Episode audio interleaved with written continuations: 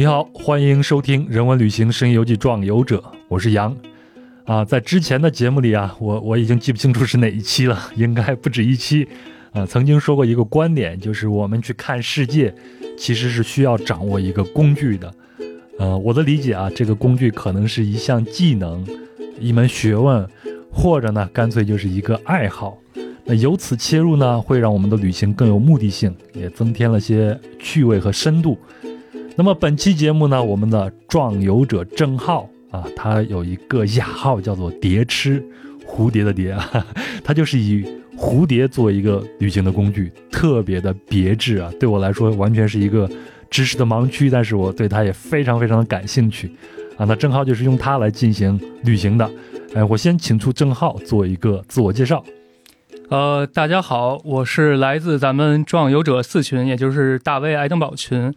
呃，我今天来到这个现场之前呢，我还有一个想法，哎，我说还真是挺有缘分的。为什么呢？就因为我所在的这个群名呢，我就被拉进的那一刻，我发现它叫大卫爱登堡群。我说，哎呀，这不是正好是就是自己喜欢的这种自然天地的对这片天地嘛？嗯，然后觉得还挺巧的。嗯，然后呢，今天出发之前呢，我还有一个。特别的想法就是说，哎，我说我在这个群里，我是不是应该可以把自己的这个群名改成一个自然名？嗯，就是可能很多这种自然爱好者都知道，就是大家会用一种就是自己喜欢，然后或者觉得能代表自己的这种特质的一种动物，嗯，然后给自己命名，在那个圈子里边的一个绰号，对吧？啊，对对。嗯。所以呢，我我之前呢，其实给自己有过一个自然名吧，叫红隼，因为原来也是疫情期间嘛，开始观鸟。然后呢，就起了一个红隼。当时是为什么叫红隼呢？是觉得，哎呀，这个红隼因为是一种跟人的这个伴生关系比较强，就是在城市中你也能看到一种小猛禽，但是呢，它有一怀有一颗这种猛禽的心吧，也能是相当于是你栖身都市，然后还心怀旷野。我觉得，哎，这好像跟自己的这种希望自己。变成的样子吧，很像，嗯，所以呢，我就用了这个名字，嗯，有一种这种大运于世的感觉吧，觉得还挺挺酷的。然后呢，但是我现在呢，就是觉得，哎，这两天呢，就是春节期间吧，然后又又沿着这个凉水河观鸟嘛，然后正好就看到了，对，看到了另外的这种这个另一种猛禽是黑翅鸢。其实之前呢，也也观观察到过它。然后呢，就我就想着，我我干脆改成黑翅鸢算了，就算是一个升级吧。因为呢，黑翅鸢怎么说呢？首先是颜值更高吧，它是一种白色的鹰，就是而且它跟红隼一样，也是可以生活在城市，只不过它更边缘一些。嗯，然后呢，我觉得这也契合我现在的一个感觉吧，可能是，呃，相对于。更往城市的边缘走，或者说更追求自己的内心一些吧。对对对对，可能是有这么一种感觉寓意在吧，所以就用了这个名字吧。嗯，你看啊，短短几分钟啊，你已经把大家带入到，最起码把我带入到你们的这个圈子里边了。先有一个魂号，对吗？一个红隼，一个黑翅鸢，对吧？对对。其实我看到，呃，你给我写这些的时候呢，我自己也想了想，我说，这我要是取一个自然名的话，我就叫啥？我想了半天，你猜猜我会叫啥？我非常常见。呃，我估计那应该是不是羊？应该是喜欢一种比较，呃，我觉得不是特别威猛，但是可能特有个性的一个动物。它甚至我都不能说它是很有个性，大家天天可能见到，就是那种麻雀。嗯，你知道为啥吗？嗯，因为我看到你写的这些，又是飞在上空的小猛禽，说的是红红隼，对吗？嗯，还有更有荒野气息的这种黑翅鸢。嗯，我就想，我可能就像是那种老天爷饿不死瞎家巧，家雀，对吧？就麻雀这样。我希望我自己生存能力更强一些，然后呢，我不太招人注目，在哪儿都能生活这样子。所以我觉得我就用麻雀，哎，来做自己的自然名就行。我觉得蛮好，也挺好的。对，哎，如果大家啊，听友们，如果啊有兴趣，也可以给自己找一个这种自然名，看看自己是属于哪一种动物，对不对？挺有意思一件事。没错，嗯，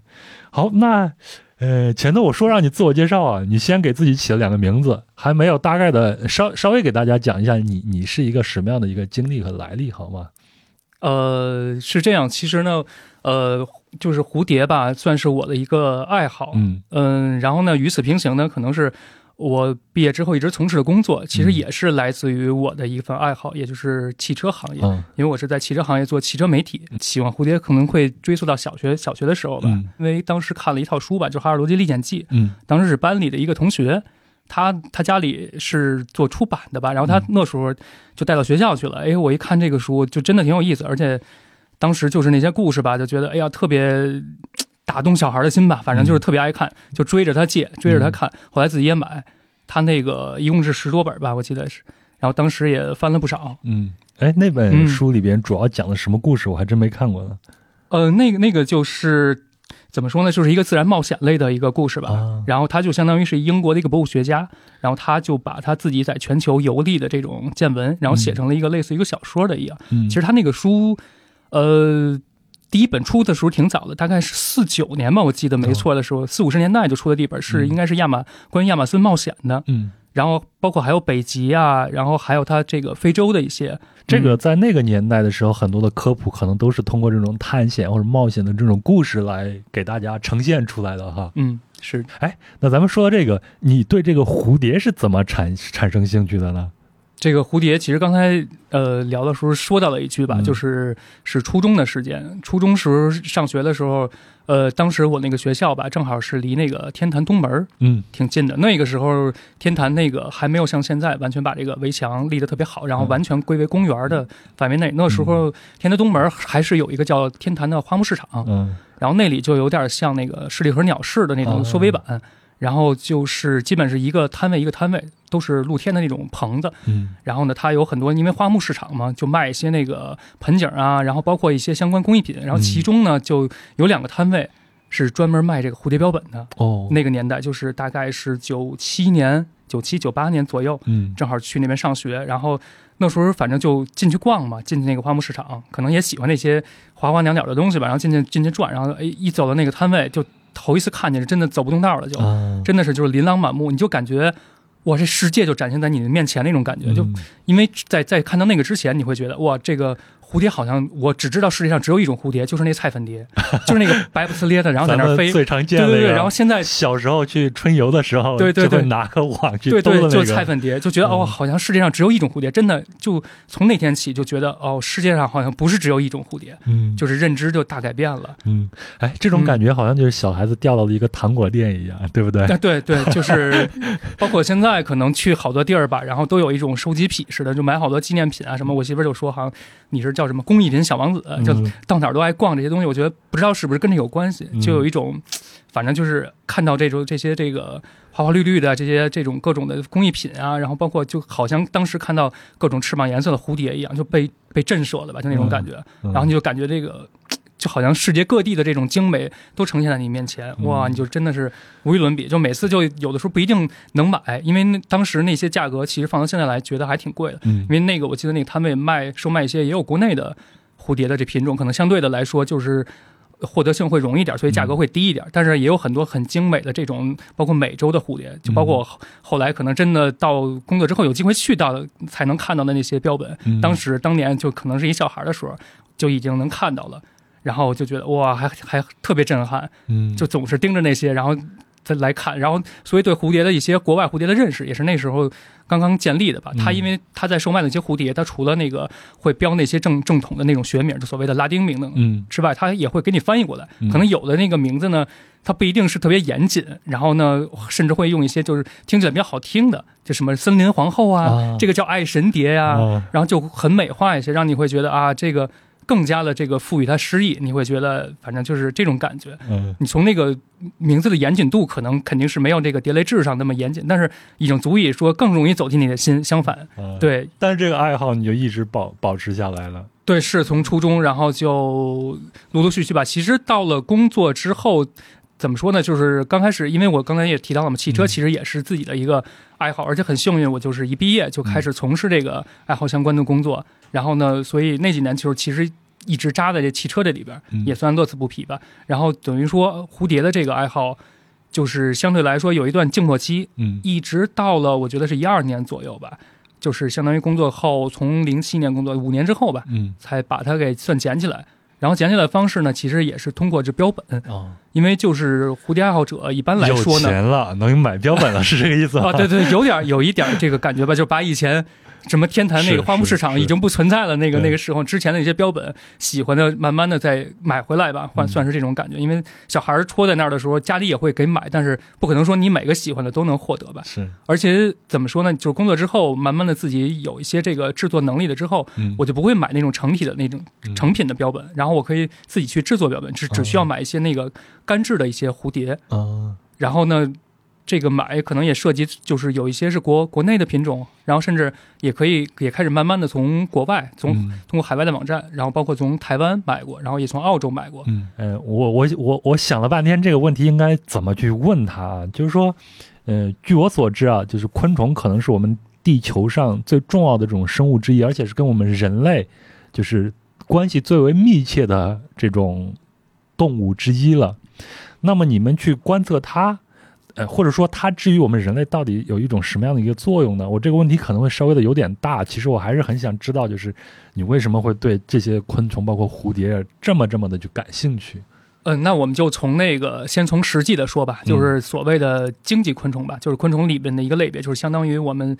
大家经常愿意说的这个益虫吧，啊算是就是对我们有实际价值的吧。对，最有贡献的，我觉得可以说是蚕和蜜蜂吧。啊，相当于这个，其实说起来大家也能想想象得到，蝴蝶呢也算是。我就说我喜欢的蝴蝶呢，也算是对人类有益，因为它因为它呢也能帮助传粉，嗯对，这也是一个很重要的一个意义所在吧。嗯昆虫其实我我记得有一个这个昆虫学家他说过，说嗯那意思是、是说那个大自然呀特别偏偏爱六足的这个动物，六足的生命，嗯因为昆虫就是六六足嘛。对，你搜你说那个全世界动物有多少种，然后呢你会发现它现在写的是大约是一百五十万种，那昆虫、大家看一下，就是它会告诉你是占已已已经有一百万种左右了。嗯，然后你这样折算一下，昆虫其实已经差不多超过三分之二了，百分之对六十六十多吧。其实全世界的动物中，你每三只里边就有两只是昆虫。是，然后这个也是可能，我觉得突然说到这儿，我觉得为什么说呃，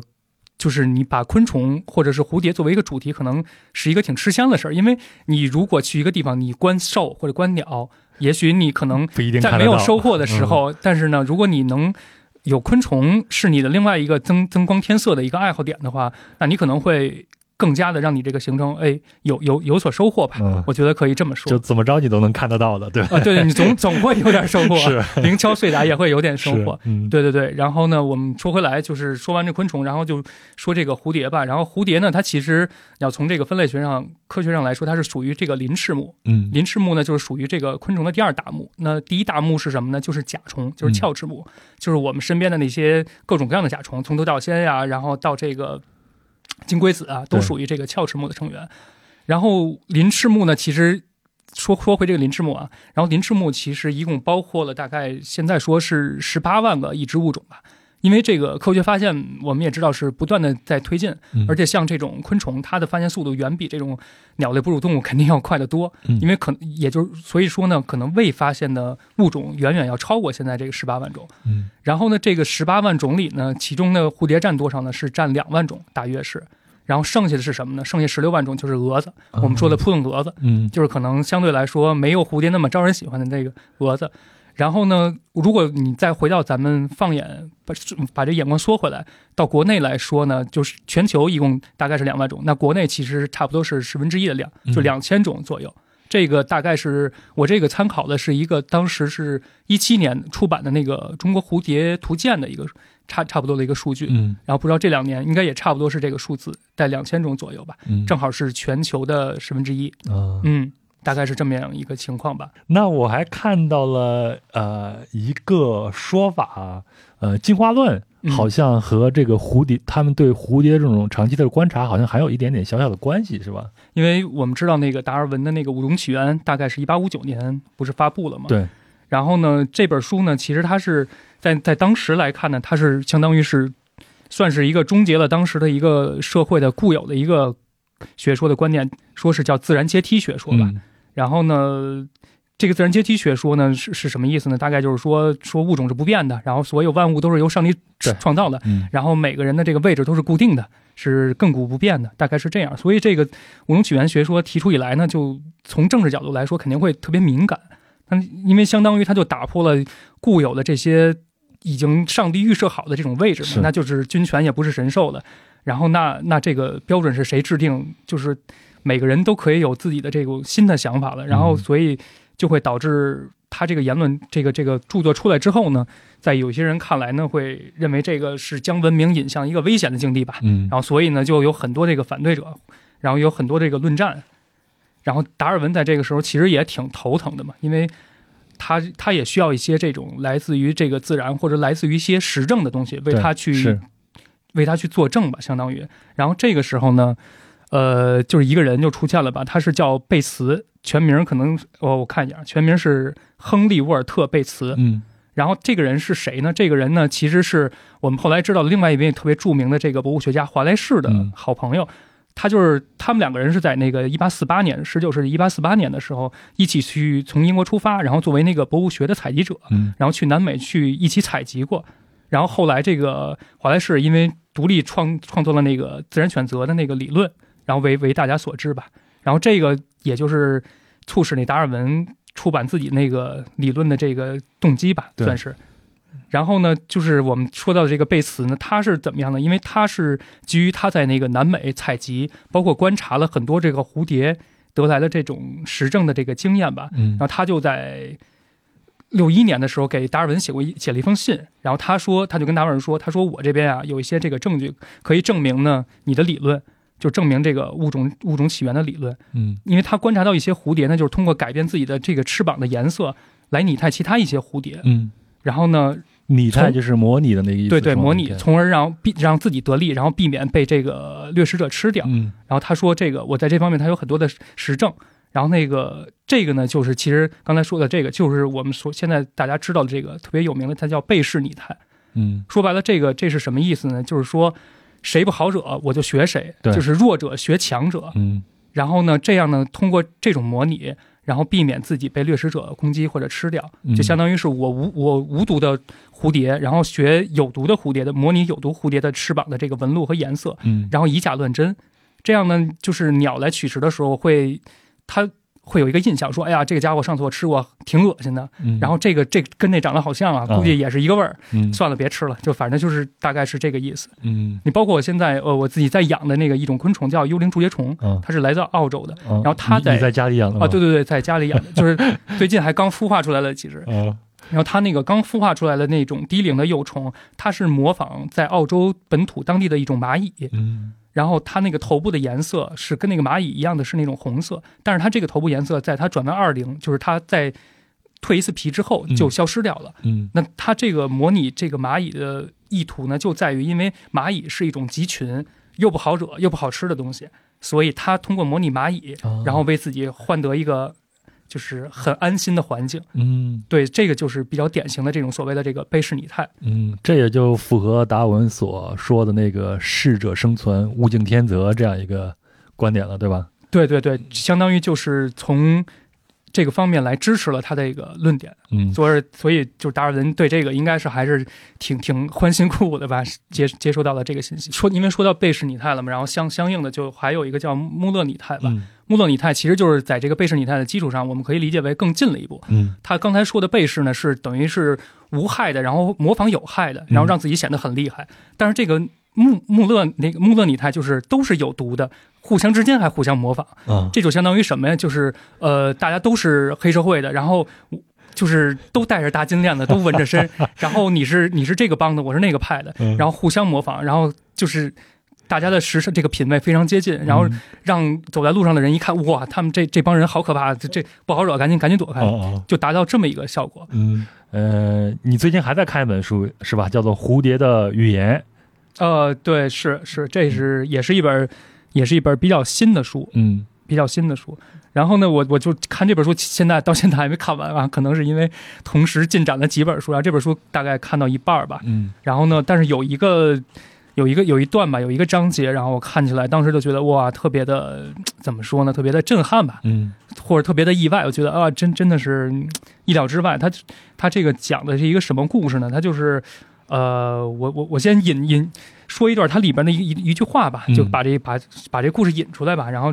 这个话就是他这个书里是引自于现代生态学之父，他是英国的一个生态学家，叫乔治·伊芙琳·哈钦森。他说的一段话就说：“蝴蝶的翅膀是独一无二的，如同简单的一页纸，是然上面竟用色彩印着进化的法则。”啊，那为什么这么说呢？你还觉得这话挺有美感的？就是确实是印着进化的法则。这这个这故事可能得先回到这个十七世纪啊，嗯咱们得往前倒倒，大概是一六零零年吧。就这这一六零零年的欧洲发生在欧洲，然后一六零零年发生什么事儿呢？大概是就是布鲁诺这这在那个因为相信日心说啊被烧死的那个、对那个时嗯时间吧。然后呢，那个时代呢是处在一个什么，就是一个不允许怀疑吧，相相当于是这么一个感觉。然后呢，就是上帝赋予了大家这个等级，这特别等森严的这个等级制度。嗯说白了就是，如果你这个生来贫穷，那你就得应该是保持你的这个贫穷，因为这是上帝的旨意，相当于。是然后你不能怨恨，你只需要等待。然后你在天堂里呢，你就会就将才能得到你的回报。嗯然后如果呢你往上爬，就相当于你不认命，那呢你这是一种罪恶，因为那个反正只有国王是神圣的，就是嗯大概是这么这么一个这个这种认知吧。然后呢，那那个时代人们相信的这个这一套这种理论呢，就可以说就是刚才也提到了，是是一叫所谓的自然秩序吧。对，就是它这在这套秩序下呢，它将那个所有的生物啊，可以说是进行了一个这个就像阶梯一样的排序吧，就等级划分。就由这个星球上咱咱们想知道的这些所有的这生命吧，都被这个分分了这个三六九等，相当于是。人是最高贵的，对吧？反正呢，就咱们就以动物举例吧，嗯以动物举例，就是说，比如说呢，鸟类呢，就是排是排在这个哺乳动物之下，然后哺哺乳动物因为是更高一点儿，然后呢，在单说鸟类里边，在这鸟类里呢，可能这个食物链顶端的猛禽。又是要高于那些食腐的鸟类，嗯，然后大大概就是以一个人类的这种对于自然的这种比较直观的认知来进行一个排序，嗯，所以你才选了红隼，对不对？最起码是不食腐。那那应该选哺乳动物，这平头哥应该可以。开玩笑，嗯，对，然后呢，反正就是在这样一个这个阶梯之之之上呢，然后这昆虫呢，其实大家可可以想见吧，嗯就是相相当于臭虫子呢，就排在什么位置呢？就排在很低的位置，嗯就它仅仅是排在植物之上。在这种情况下，只有蝴蝶是除外的。哦，嗯、就反正我我看到这儿，我觉得，哎，那为什么呢？然后他就就就讲了说，这因为因为蝴蝶呢，就是它在那个时时代呢，它就大家对于这蝴蝶是怎么诞生的，就不是很清晰。然后呢，甚至在那时候呢，就希腊的词汇里边呢，蝴蝶这个词呢，它当时是跟灵魂吧，是是一个意思。哦，然后呢，就就好像是早期的希腊人就也也相信说，这蝴蝶它是从那个坟墓里挣脱出来的，就相当于涅槃重生嘛。嗯，然后所以呢，他们就会觉得，那人可能也是一样的，就灵魂就相当于经过蝴蝶的这这这种，就像蝴蝶一样，我我能摆脱到尘世的这种牵绊，然后我我最后也能飞升到天堂，嗯所以他们就比较信仰这个蝴蝶。嗯但是呢，有一个问题是，当时的人其实他弄不清楚这个蝴蝶究竟是怎么诞生的，这也是为什么就是同样的，其实我们现在知道蝴蝶是从毛虫变的，但是在那个时代，然后跟蝴蝶就是蝴蝶来源的毛虫，反而反而被认为是就是极度的。地位极度的低，啊而且极为的可可憎嘛，就是毛毛虫嘛，相当于是大家觉得你你就是一只嗯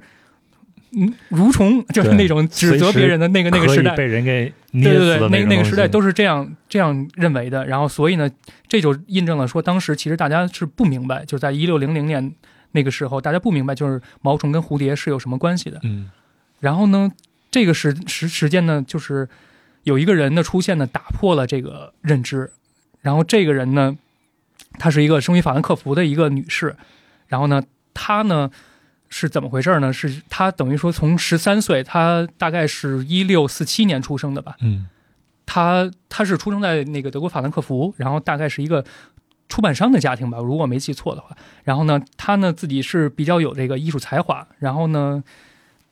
他是从十三岁开始，好像是比较喜欢那个观察这个毛毛虫，所以还挺挺挺奇怪的，在那个那个年代啊，大家可能会觉得，哎呀，好奇怪啊，就就。反正他是很喜欢毛毛虫，观察毛毛虫，而且呢，他就发现毛毛虫呢还很专一，这个专一呢是只吃某种特定的食物，它不碰其他的。然后呢，他就跟踪着一直观察这些毛毛虫，然后呢，一直看它们从这个卵从孵化，然后到变成蛹，然后呢，再到最后孵化成变成蝴蝶，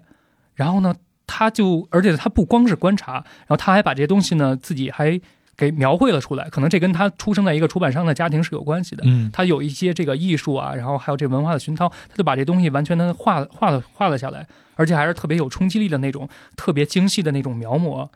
然后呢，就在那个没有这个照相技术被发明的时代，他这种描画呢，是我觉得是可以说是石破天惊的吧，对，就相当于是完全把这个自然给记录下来了。然后呢，他这个事儿呢，一直坚持了好几十年吧，就是对于这个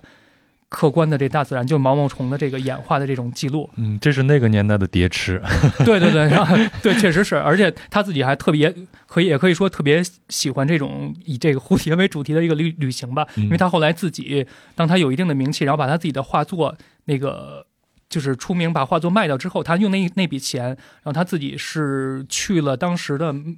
南美的现在最北部应该叫苏利南地区，嗯然后对，在那个时代，因为他是只只有他自己和带着他女儿吧两个人，然后说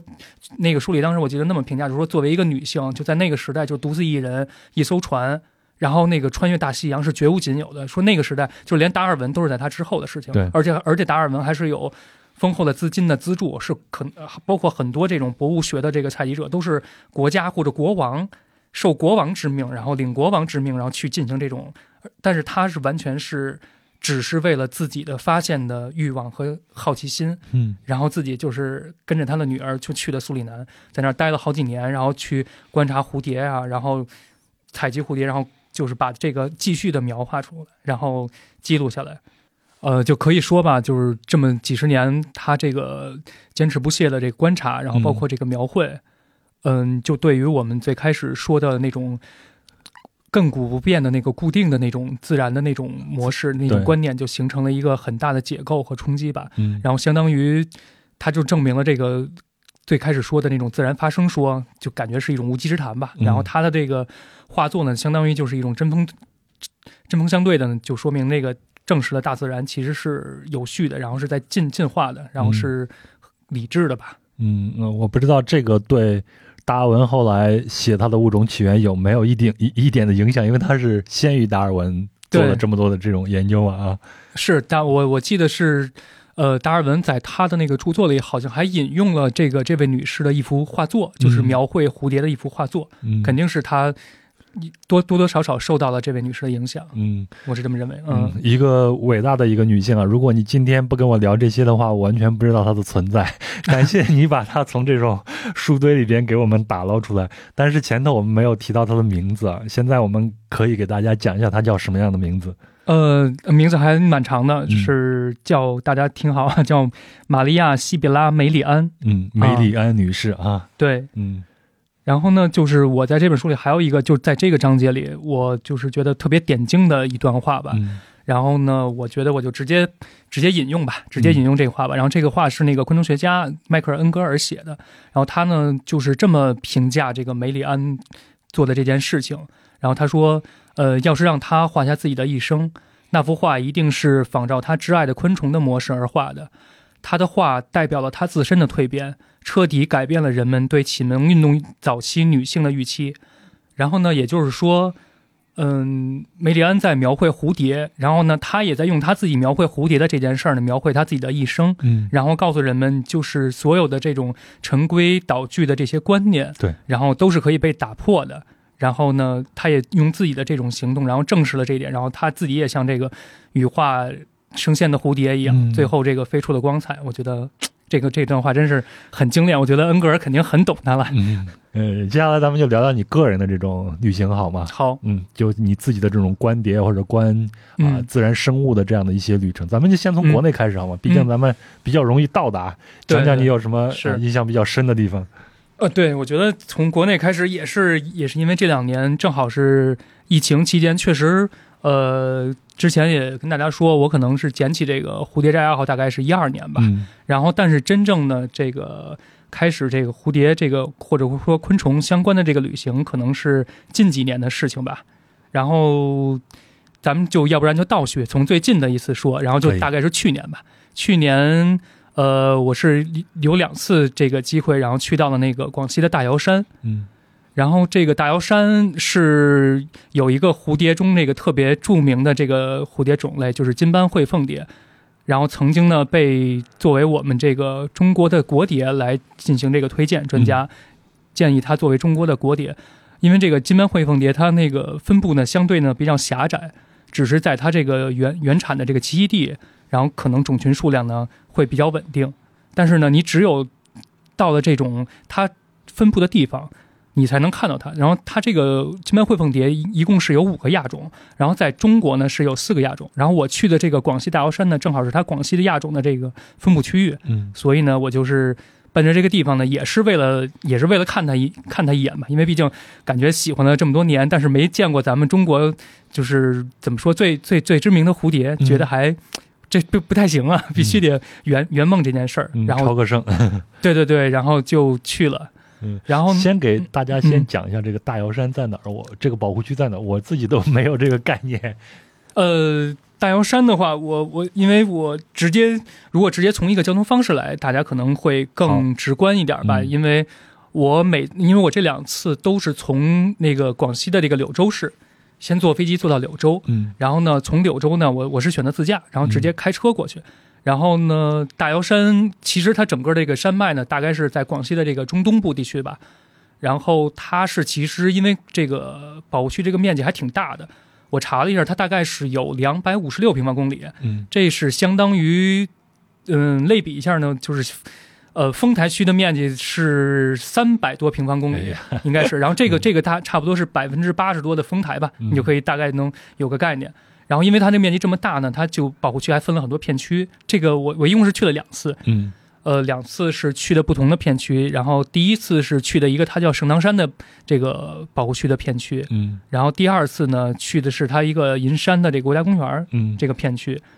呃，都是在这个正好是在这个。金斑喙凤蝶相当于是发生的时间吧，就是它这个蝴蝶会出出现的时间去的，大概是从七月底到八月中下旬。嗯，然后呢是比较幸运，我是在第二次去的时候就看到了这种蝴蝶。嗯，我我当时第一次去的时候呢，也是去的盛唐山那那个景区那边，然后呢也是跟当地的民宿老板一住下，我就跟他聊，就就盘道嘛，就问那个老板，嗯，说这个关于这个金斑喙凤蝶，那个老板就是。年岁比较大嘛，也是当地人，然后还蛮有文化的，还喜欢戏剧啊。然后呢，还认识好多人。然后呢，他就而且特别喜欢跟人聊天儿。然后我们就聊起来，然后他就说这个啊，这个金斑喙凤蝶确实是，其实他们从小在当地人就都能经常能看到。嗯。然后呢，有的时候甚至还会飞到屋里来。嗯。然后但是在他们看来，就确实这蝴蝶很漂亮。但是他在他小的时候，因为那老板都五十多岁了，就在他在他小的时候呢，他们就。甚至会捕捉那个蝴蝶，因为现在肯定这是已经是不行的了。对，因为一个金斑灰凤蝶现在已经是列为是国家一级保护，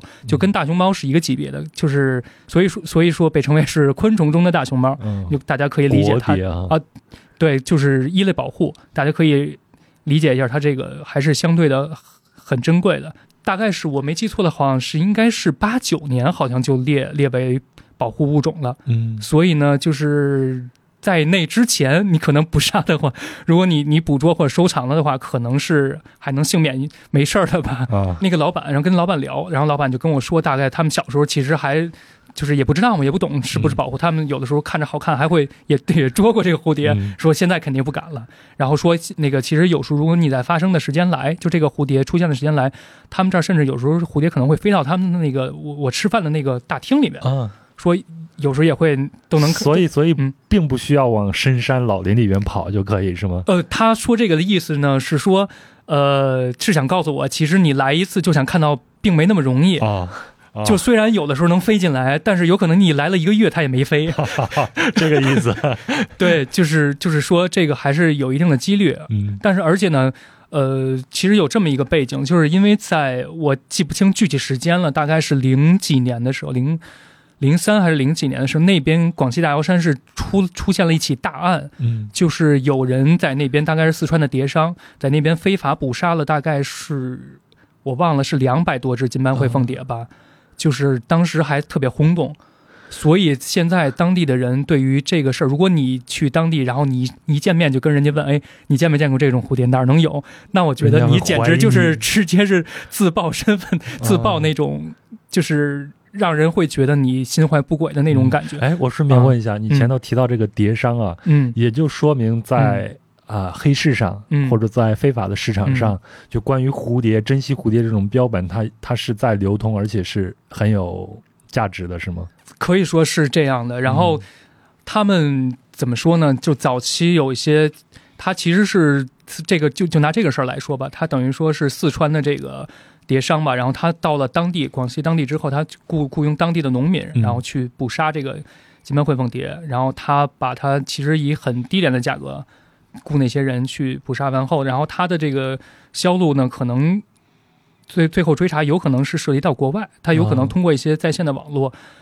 去卖到国外，售卖到国外，然后去进行交换，然后这样他可能谋取的利益会更更高一点。嗯对，大概是这样。然后包括其实不止不只是金斑喙凤蝶了，然后包括其实是还有那个鸟翼蝶，嗯就是如果喜欢蝴蝶的可能会知道，这是相当于是这个蝴蝶的这个王座上的那个最灿烂的那颗宝石吧。嗯就包括世界上最大的蝴蝶也是鸟翼蝶科的，就是我们现在吉尼斯纪录公认的吧。嗯，就说它是鸟翼蝶科的，因为确实特别漂亮的热带的蝴蝶种类。嗯然后那个在黑市上，包括肯定是都是有相关的这种，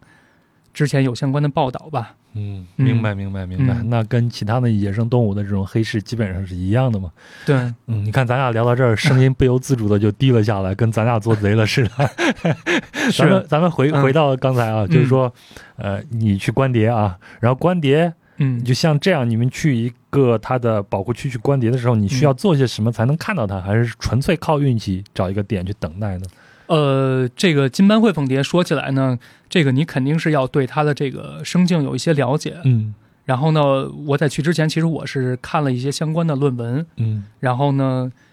对，因为因为像它呢，就像这种蝴蝶，它的这有一个垂直海拔分布的这个要求，也就是说，它基本是在海拔要在千米之上，嗯你才有可能看到它。就如果你是不是在，比如说你在两三百米的海拔或者五百米的海拔，你疯狂的找，即使再怎么碰运气，你你绝大可能是无没有无无缘见到它的。啊所以你必须在对的海拔，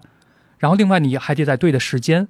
就刚才我说的，它七八月份，对它每年有固定的发生时间，像这种金斑凤凤蝶，它一年是发生两代，也就是说，呃，我们在两个时间段是有可能能看到它。嗯一个时间段呢，就是在这个八月份前后这个时时间段；另一外另外一个呢，就是在四月份前后。嗯，这可能是一个比较宽泛的时间嗯。那在这个时间段，我我不好意思，我嗯插一下，嗯，在这个时间段，你能见到是是因为它们求偶、产卵，还是什么样的一种特殊情况，它们才会出现呢？不是，只只是因为这两个时间段，它才有它的成虫孵化出来，哦，就是你才能看到它的蝴蝶。哦，在其他的时间段呢，就是在这两个时间段的左右的时候呢，你可能只能看到你，你除非你能找到它的蛹或者卵或者幼虫，嗯，但是这是很难的，就是几乎是不可能的事情。明白。所以我们一般观测到的肯定都是成虫，嗯所以我们就肯定是要在它这个发生，或者说也就是说它变成成虫的时候来去进行观测。嗯，然后呢，我还通过那个论文，然后获取了一些出，就是这个时间，然后包括这个地点，然后包括这个海拔高度，然后这样的话呢，然后你剩下的就确实是要碰一定的运气了，嗯因为既然这个大瑶山呢是它的这个栖息地，然后呢，我就是奔着这个而来嘛。刚才也说到，第一次是在盛唐山那个范围，嗯然后呢，盛唐山的海拔其实还是挺高的，大概小两千米吧，其实是满足了它的这个分布的这种海拔的。嗯，但是因为我那次时间特别紧，而且那个自驾距离又特别长，因为盛唐山呢是在这个相当于大瑶山更深山一点的地方，我从嗯。柳州自驾大概有两个多小时吧，嗯。然后我基本是第一次开车到那儿就基本就颓了。然后就已经很累了，然后就第一天到那儿之后呢，就已经三四点钟了吧，我就就逛了一个就是叫清溪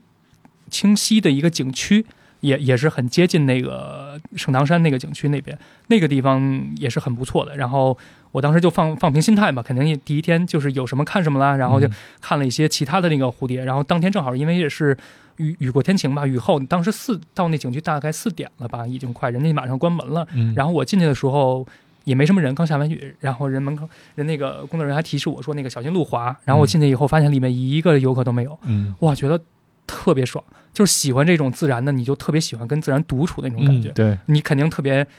不喜欢有一堆游客，然嗯后或者就是熙熙攘攘那种，然后因为你你就是要投身到自然的那种怀抱中那种感觉，嗯。然后一个人反正就觉得特别的开心，然后你就可以尽情的观察，嗯，然后我就走到了那个步道，把它整个走到最最步道的最里边，然后沿途也看到了不少很好看的蝴蝶，然后包括那个。可能大家知道的那枯叶蛱蝶，然后就是它那个合在翅膀以后，背面是完全是一个枯叶，对打开以后，然后里面是才是它鲜艳的那种有蓝有橙的那种颜色。那个枯叶就是它的保护色了，对吧？对，它当当它合上翅膀的时候，可能你在树上你是很难发现它的。啊，哎，那嗯那你你是要带望远镜吗？还是带一个？对对对，这个就提到了，这是一个就是建议大家随身携带的一个装备吧，不管嗯你是观鸟还是看望远镜，不不，还是还是看蝴蝶。看蝴蝶，嗯对，它都是需要的。哎，这这第一次啊，我还有一个一个一个小疑问啊，虽然你你没看到啊，嗯这结局我们知道的。嗯，哎，你之前跟我说你们还有一个叫什么灯诱，就是灯泡的灯啊，啊诱惑是这个诱。对对。这个灯诱，我按这个字面上这个理解，是不是你们要打一个灯，然后让这个蛾子或者蝴蝶走近它，然后你们更容易去观察？是是这样的一个动作吗？啊，对，是呃，大概可以这么这么理解吧。嗯这个呃说起来呢，是这个相当于是白天我们可能可以在这个大自然里去看蝴蝶，因为蝴蝶大多是在白天活动，靠自然的光线就可以了。对我们都是在白天能遇到它们。然后那个灯用呢，相当于我们是晚上的一个 party，你可以这么认为。就晚上，如果昆虫爱好者想想要这个跟虫子相会，是怎么怎么个方法呢？就是用这个灯釉。其实它也是利用了这个很多昆虫的趋光性。嗯尤其是蛾蛾子，就是我们听这个飞蛾扑火，嗯，大概大家都知道这个这个说法，就是它蛾蛾类会有一种的趋光性，因为呢，我看了一个说法，就是现在这个最新的算是研究吧，嗯说是因为它蛾子需要借助那个。跟月亮的光线和它目标的光线形成的那个固定的夹角，嗯然后它来去飞行。然后，但是因为月亮的距离我们地球很远嘛，所以相对来说，它这个夹角是相对不变的。但是如果你引入了人为的人人工的光线之后呢，它会为什么会围围着这光线一直打转呢？哦就是因为那个距那个距离它就相对很近了，他就会认为他需要不断的去调整它的方向。所以他会一直围着这个光线在在打转哦，这就科学的啊解释了飞蛾扑火是怎么回事儿。啊，就大概是 这么一个，嗯可能说的不是那么科学性吧，但嗯大概是这么理解。然后呢，我们这个灯釉呢，其实就是包括很多这个搞这个相关的这个科学研究，包括现在好多那个上大学的这个昆虫系的这个同学，嗯他们也都会以以用这种方式。嗯然后呢，就是我这回其实第一次去的时候，也是遇到了遇到了这个广西师范大学，嗯，然后他们是在圣堂山那边做这个相关的这个研究，嗯有有这个研究生吧，在那儿搞做灯诱，嗯所以这个其实也省了我的事儿。我其实是自己是带了这个全套的灯诱设备的。哎，这个啊设备是一个手电筒吗？强光手电筒？那如果是那么简单，其实我就觉得太好了，就太哦太开心了。这个东西因为特别麻烦，因为每一次就是这就就拿最近这次吧，然后我现在其实呃升级完了这个灯诱的设备，大概得有十公斤吧。灯诱它是一个什么？一个强光灯要接外面的电源的这种吗？就像我们摄影灯那样的吗？呃，对，它是它是这样的，它是用的这个光源，我们叫高压汞灯，啊，就是专门的一种，相当于是我们要尽量。可以说是尽量模拟这个月亮的这种光源，或者说能吸引到更能吸引到它的这种光谱的这种光源，所以我们就一般都要用高压汞灯，然后它有一定的瓦数，而且它瓦数特别大，嗯就很像我们在工地里施工的那种，晚上工人们施工的那种特别大的那种探照灯，大概嗯瓦数是在四百瓦左右吧。嗯如果小一点的，可能是两百五十瓦，可能效果也还可以。嗯，那就大概电怎么来呢？插插车上？对我们，你可以接到车上，就需要用一个叫正弦波的逆变器哦。这个我也是自己有配备，但是我带了这么多次，呃，用到的比较少，因为。怎么说呢？就是还是比较相对来说，就基本都是能找到电源的情况下，还是愿意用电源。嗯，这样的话可能会相对的省心一点儿。然后呢，我因为你需要用到电源的话，常常你这个电源在野外，你不可能有那么长的线，对吧？嗯我们需要自己带这个线缆。然后我我这个也是为什么重量这么重。这个线缆可能我我自己备的是大概是二十米长的野外的施工线缆。嗯。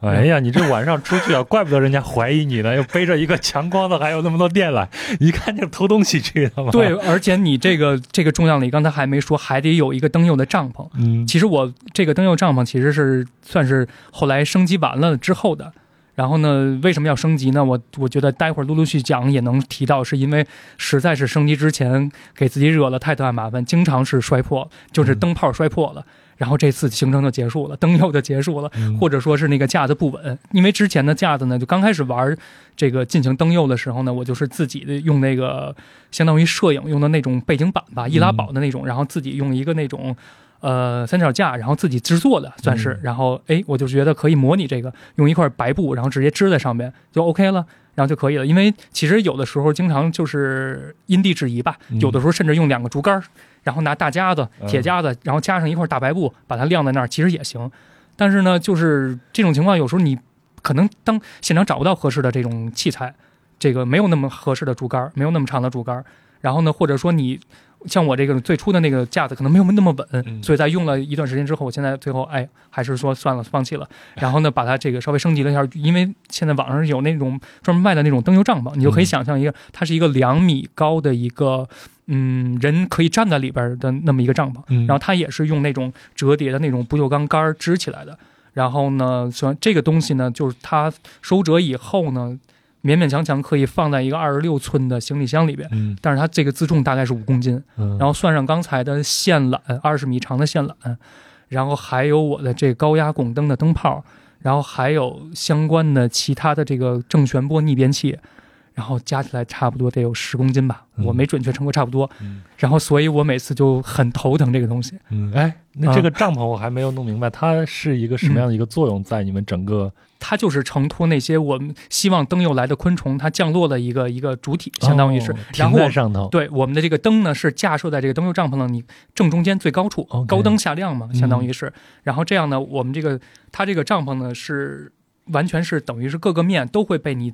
挂在最中央的那个最上方的那个高压汞灯嗯完全被它打亮，嗯，然后这样呢就是。四面八方，你都会有能收到这个光线的这昆虫它会飞过来，然后落在上面。嗯，然后你们就可以在远一点的地方去观看它，对对对，你近一点也没关系，只不过是比较刺激。啊，可能如果你能接受的话，也可以近，也可以近距离看。因为我我比如说每一次，然后它会有研究不同的门类的这种，呃，就这个我每次碰到的这大学生，他们会、嗯。比如之前碰到了研究的是墨蝉吧。因为那个墨蝉特别小，嗯。然后他就需要直接趴在那个帐篷上，然后他用一个专门自制的一种专业的吸虫管儿，嗯，他需要把那个小小的墨蝉，因为他拿手或者拿镊子，他是夹不住或者拿不住的，他需要拿那个吸虫管儿，你可以理解为一个吸管，然后把那个墨蝉呲儿的一下，然后吸到一个固定的一个那个收集的这个容器管里边，嗯然后这样带回去再做研究，嗯收集到那个管子里去做研究。嗯，然后它这个吸的这一下呢，因为它里边有一个这个相应的设计，专业的设计，它不会把那个虫子直接吃吃掉，吸到嘴里。明白，对，它这是算是一个科学采集的一个方式吧。嗯然后你如果是观测其他的，可能就比如说，呃，一般来的最多的就是蛾、蛾子、蛾类啊会来的最多。嗯然后呢，其他的也会有一些甲虫会上灯嗯，啊，哎，我我有一个问题，不知道嗯当问不当问啊，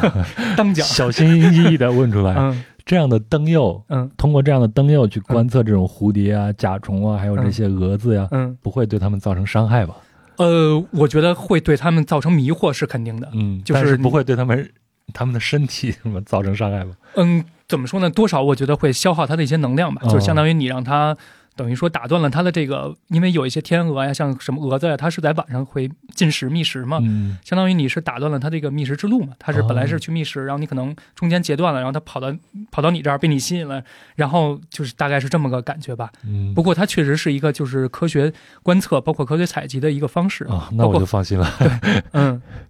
行行行行，好，我长舒一口气啊。好，那那那这是第一次啊，基本上咱们就了解了这个第一次你没有成功，而且了解了什么叫做灯诱。嗯，然后接下来就第二次成功了，咱们就聊聊你成功的观测到的那一次经历，好不好？第一次之后其实没多久吧嗯，就大概是八月中下旬的时候吧，我又正好又又有机会，然后又去到那个大瑶山那边。然后这一次呢，我就相相当于是选择了另一个这个保护区，嗯就另一个片区，呃。呃，也是因为第一次那个保护区那圣堂山其实山很高，虽然海拔够了，但是因为山很高，跋涉起来也很难，然后时间也比较有限。然后第二次呢，我我一看时间也比较有限，我说干脆我就去另一个保护区，嗯再试一下运气吧。然后我就去了另一个另一片的这个它的保护区。然后我其实当时到的时候，那天呢天气也也不是很好。嗯我当时要去观测的当天，我记得是有点下小雨，就是一一一起来，我是头一天晚上晚上才到，然后第二天起来去观测嘛，然后所以这次你是白天去观测，没有在晚上去了。啊对，其实其实我是当天晚上到了，其实是其实是出去了，啊？灯佑的设备也带着呢，对对对呃，那次我想，哦，对我带了，对了，那次也带了，嗯那次也带了，但是那次完全也没用上，因为因为相当于时间也是很紧嘛。我是嗯第一天到了之后，然后我就去探路了，因为一一般灯佑你要去找灯佑点嘛，嗯这个也是很费时间的，而且这个里边还有点所谓的所谓的风水玄学，哦，就就是说你这个灯佑的点铺设的一定要就是怎么说呢，要背山面水。面水啊，对，，尽量是哦因为这个其实不是说纯纯的纯那个纯玄学了，它是有一定的这个理论依据吧，就相当于我们是希望把那个水生的昆虫嗯也能有一定的吸引，然后那个背山呢是从山里能飞来的昆虫呢也能落到我们的这个嗯幕布上面，而且你距距离山的距离呢。最好不要太远呀，然后包括说周围尽量要开阔一点，而且没有社会这个光污染的影响啊。OK，嗯而且甚至如果是月圆的时候，你灯油的效果就没有月缺的时候效果好。啊，对，因为本来它有一部分月光会分散了那个蛾类的注意力或者这些昆虫的注意力，嗯。所以就是七七八八吧，种种，然后就反正选址每次也是一个头疼的事儿，嗯，然后肯定是第一天到了就去去找看有没有合适灯油的事儿，灯油的地儿，然后就去到山里边嘛，然后呢。结果转了一圈，然后也比较时间也比较晚了，我当时就其实就已经很纠有点纠结了，因为第二天是一个完整的一天，我就在想，我如果今天晚上灯佑了，因为灯佑一基本都要搞到后半夜，嗯。我第二天肯定都起不来。但是根据我看的那个论文，然后金斑喙凤蝶比较活跃的时间可能是上午会更好，嗯。所以如果我如果搞到两三点灯佑，啊，那我第二天肯定就废了，放弃灯佑那那我那我金斑喙凤蝶的几率就大大的减小了。嗯。所以我最后就啊就纠结，好纠结，就其实已经差不多找到了一个合适的地儿，但是最后还是放弃了。然后我就说 OK，那我回去就先睡觉吧，明天就是为了看那个蝴蝶，我就放弃灯友吧。然后就就这样就开回去了。不过特别有意思，就是我在在大概十点多吧，我从那个那个保护区的那个位置，大概往回往那个住的那个民宿，就金秀县城的那个开的路上。然后结果刚刚开出来，结果就咣当一声，就我开的那车，当时因为在那个山路上也抱土扬长，而且对对象也没有车嘛，嗯我当时开的是远光，因为它那个山路上其这根本也没有灯，嗯就必须开远光，你才能看清路嘛，也还挺危险的晚上那种盘山路。我开的远光灯，然后呢就就听见咣当一声，然后就明显是有一个东西撞到我前车的保险杠上了，嗯然后我就。因为我大概知道，我我的大概的判断就是，肯定是一个体型不小的一个甲虫，啊，肯定是撞了，那么大个甲虫，那么大声音吗啊，？对，就咣当一声。然后我其实当当时的当时的兴奋是多过就是担心的，我肯定是害怕。因为我觉得哇塞，肯定是什么东西。然后嗯。然后我就赶紧把车就前面正好有一个就能下坡的一个岔路似的地方，我赶紧停到那儿，然后我就沿着路去去看，拿着一个强光手电，我就去照那个路，我说看哎是不是有什么东西，然后就看到了哎是一个那个像小犀牛的一样的一个一个小甲一个甲虫，它其实是蒙牛吸金龟，是特别有意思的一个小甲虫？嗯然后你你可以想象是一个缩微版的小犀牛啊，啊，对对对。如果大家现在有一个角是卷卷对对卷曲向上，，然后上面有一个对应的角，然后往下。然然后大家如果有直接可以搜一下它的名字，我们今天提到的所有的在节目里面嗯提到所有这些动物、嗯生物，我们嗯都会在声音简介里面、show note 里边给大家展示一下，包括微信公众号里我尽边也会尽量找一下 图片，对对是。嗯然后然后我们就说回来，就这样不是等于说，呃，舍弃了这个灯友，然后就回到了这个住宿地，然后等着第二天的这个观测嘛。嗯，然后第二第二，但是第二天不巧的是起来之后呢，就发现淅淅沥沥其实已经下雨了。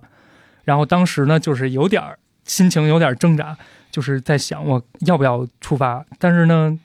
我就觉得转念一想，就其实就那我既然已经在这儿了，就那我就出发呗。嗯我觉得就碰碰运气呗。然后这种时候，我觉得这个也是一个提示，就是大家不要因为天气不好或者不是预期的那种完美情况，然后就放弃掉这个机会。因为嗯之前我有一次也是，也在海外也有一次这样的这样的经历，也是因为下雨，然后也特别纠结，而且那边是暴雨，当时是在泰国曼谷那边，那是那次是去考爱的国家公园，嗯然后我们到那儿之后，就是当时要进马上要进行一观测，结果我们刚到那儿，结果那边就下了一个暴雨。然后呢，我当时就特别的纠结，我说要不要去我们下边那个行程？嗯反正纠结了半天，还是决定我们就去吧。反正我们也要不然在这干嘛呢？就在这戳着嘛，看雨嘛，就结果去了。结果我们就开车从那个开车开出了大概十五分钟，发现雨停了，天晴了，就过了那片云就没有暴雨了。而且我们去的那片区域正好就在那个雨云之外。嗯，其实大概是十点多吧，然后到了这片的那个这个保护区的范围，然后就开始走他那个栈道啊，然后开始走。然后呢，大概是其实我是大概从十点多走，然后他这个其实有一个情况是什么呢？就是他这个保护区。步道到一个地方呢，它就完全中断了。为什么中断了呢？是因为后来我了解了一下，他是在这个在去年就二一年冬天的时候，他那可能下了一场暴雪，据说是，然后把他山上的所有的那种巨大的树木啊，全都给压折了。对，雪太多了，然后直接导致后来冷了，可能又结冰了，然后直接把那些树什么都全坠断了，就特别粗的那种树，可能一人合抱的那种大树直接倒掉，然后又把那个栈道直接给砸砸断了。结果导致那个走到一段的时候，其实就没法再继续了。然后他那儿还给了一个牌子提示，然后说那个谨慎通过。说，但是其实我自己还是挺挺担心的，是有点担心的，因为我往前就尝试了一点儿，通过那个牌子之后，就实实在是那个路真的是就挺，已经不是说担心了，是挺危险的了。就他那个。栈道没有之后吧，然后你底下就导致你可能直接如果失足的话，就直接掉到沟谷里面去了。嗯，然后我觉得还是挺危险，而且好多被砸折的地方，你需要把自己攒成最小的一个团儿，从那个砸折的树底下需要钻过去，你可能才能通过。有的时候你需要翻，有的时候你需要钻，嗯，就是这么个情况。然后呢，当时还下着雨，而且就是进到这个保护区范围之后吧，它这个雨一阵一阵还加大了，然后一阵一阵又小了。反正我还是不停的往前推进，这样到这儿的时候呢，反正是雨还是有点大的。然后我就找了地儿稍微避了避雨，然后包括看到这儿不能继续走了，然后我就还找了一个避雨的地儿。嗯，正在正在想，哎，是怎么着的时候？正常情况下，这个该柳暗花明了，对吧？啊，对，这时候呢，是我那个民宿的老板，正好他给我打了个电话，嗯，他就给我打了个语音，然后说，哎，你到哪儿了？什么之类的，说，哎，我来找你啊。然后我就告诉他，我现在大概爬到什么位置了。然后我就在那等了会儿，他过了一会儿呢，他差不多到了，可能雨呢，反正还淅淅沥沥的还在下吧，但好像比刚才稍微小了一点。然后呢，我们就就又跟我跟他一起就走到了刚才我那个说的那个牌子，嗯，然后就可能我自己觉得比较危险的地儿，然后跟着他一起呢，就有他带着，我就觉得嗯还好，两个一起两个人一起起码有个照应。对，十十二点左右吧，然后我们就到了一个比较高的一个海拔，就这个海拔肯定是。能看到这种金斑会凤蝶已经在千米之上了，嗯，然后我们就在这个海拔，它正好有一个能遮风避雨的一个地方，然后我们就觉得 OK，正好也该吃饭了，我们就在那儿休息呗。当时也没想着能看到，我们就是在那儿坐着休息，然后把中午的饭什么都拿出来了，然后就在那儿顺便弄着弄着那些饭呀什么的，然后就就一边就在那儿待着，然后在正下着雨嘛。然后我们就坐在亭子里，我就呢四处呢也也张望着呗，然后就拿着望远镜扫着。然后这时候呢，有一只蝴蝶突然从眼前啪闪了一下，然后落在那个大概距离我大概十米远的一个植物的顶端，嗯，它就落在那儿。然后我就随便我就拿着望远镜照了一下，看了一眼。然后我就傻了，我说我去，这不就是金斑会凤蝶吗？得来全不费工夫啊！然后我就赶紧叫他，我说哎哎这，然后赶紧叫了，我说金斑会凤蝶，然后他也赶紧过来看。其实他他作为当地人，嗯，他其实是知道这种蝴蝶的，因为我之前说过出过那个大案嘛，他们多少大家其实都知道，但是他一直认为这个就是一传说，嗯，就是你们不能说编的吧，就是说只是活在传停留在传说中的一种东西，因为他自己没见过嘛，嗯，然后所以他也特别惊讶，然后我们俩就在那儿，反正就。流连忘返的看了得有一个一两个小时，肯定是也有。嗯，等我们下山之前已经是两点多了吧，就一直在那观察。然后因为也是因为正好是那天下雨，然后它因为蝴蝶它不是恒温动物，它如果在天气不好的情况下，它的飞行的这个频率会降低很多，它就不会特别勤的去在那儿猛着飞，除非它受到惊扰。所以它基本一直是在那儿。这个平铺翅膀在那落着的那一种状态，所以我们呢就一直在观察。那是一只雄性的金斑会凤蝶，雄蝶，嗯，就是金斑会凤蝶，它雌雄的比例分比例有一个特别大的一个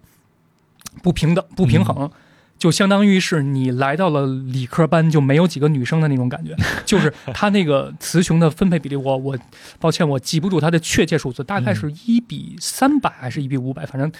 反正挺挺夸张的一个数字。就是我看到那那篇论文。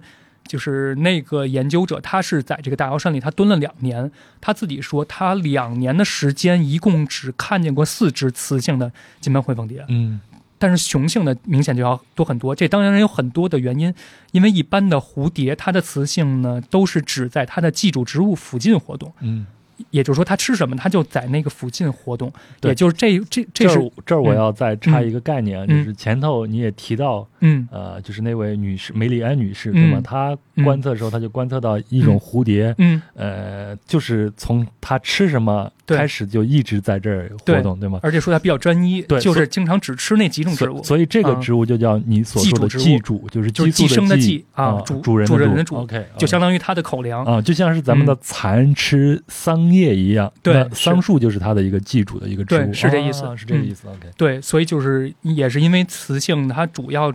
活动在它的寄主植物的周围周边，相当于它的活动范围可能比较有限，嗯所以如果你不不不近距离的进到它那个寄主植物那个附近，你可能就很难看到它。然后也是因为雄蝶可能会更大范围的去招蜂引蝶，它去去寻找雌性，这也有助于我们更容易看到雄性。嗯然后它的本来这种蝴蝶可能它的这个雌雄比例确实就比较悬殊，嗯，所以就种种原因吧，就导致就很难有机会可能是能看到雌性。嗯所以如果你能一第一次去你就看到雌性，我觉得那真的是就更是中彩票的感觉。对对，是这意思。看到雄性就不错了，两次了，两次你就终于看到了一次，呃，对对对，我觉得已经运气已经算很好了。嗯而且这个金斑喙凤蝶它确实很漂亮，就是大家可以现在就拿手机直接啪啪啪啪打出打住它那名字，然后直接去弹出图片看一下，可能会比较直观。金绿色的那种翅上有那种黄金一样那种两块的黄黄斑吧，金色的斑。我觉得语言特别匮乏，我可能描述不了那么 那么美那么美丽。反正它在中国的这个凤蝶的类群里，我觉得算是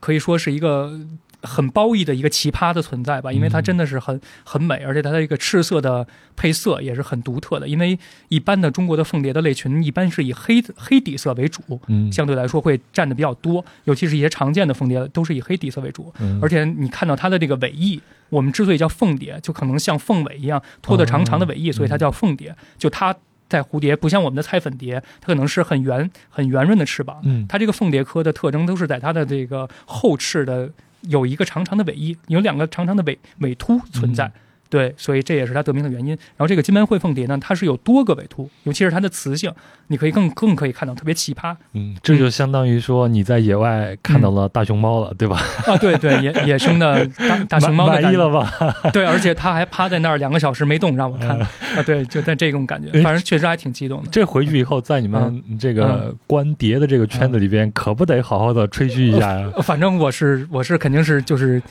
那个精心的发了朋友圈吧。行，反正这个国一你也看了啊，该炫耀的也炫耀了，接下来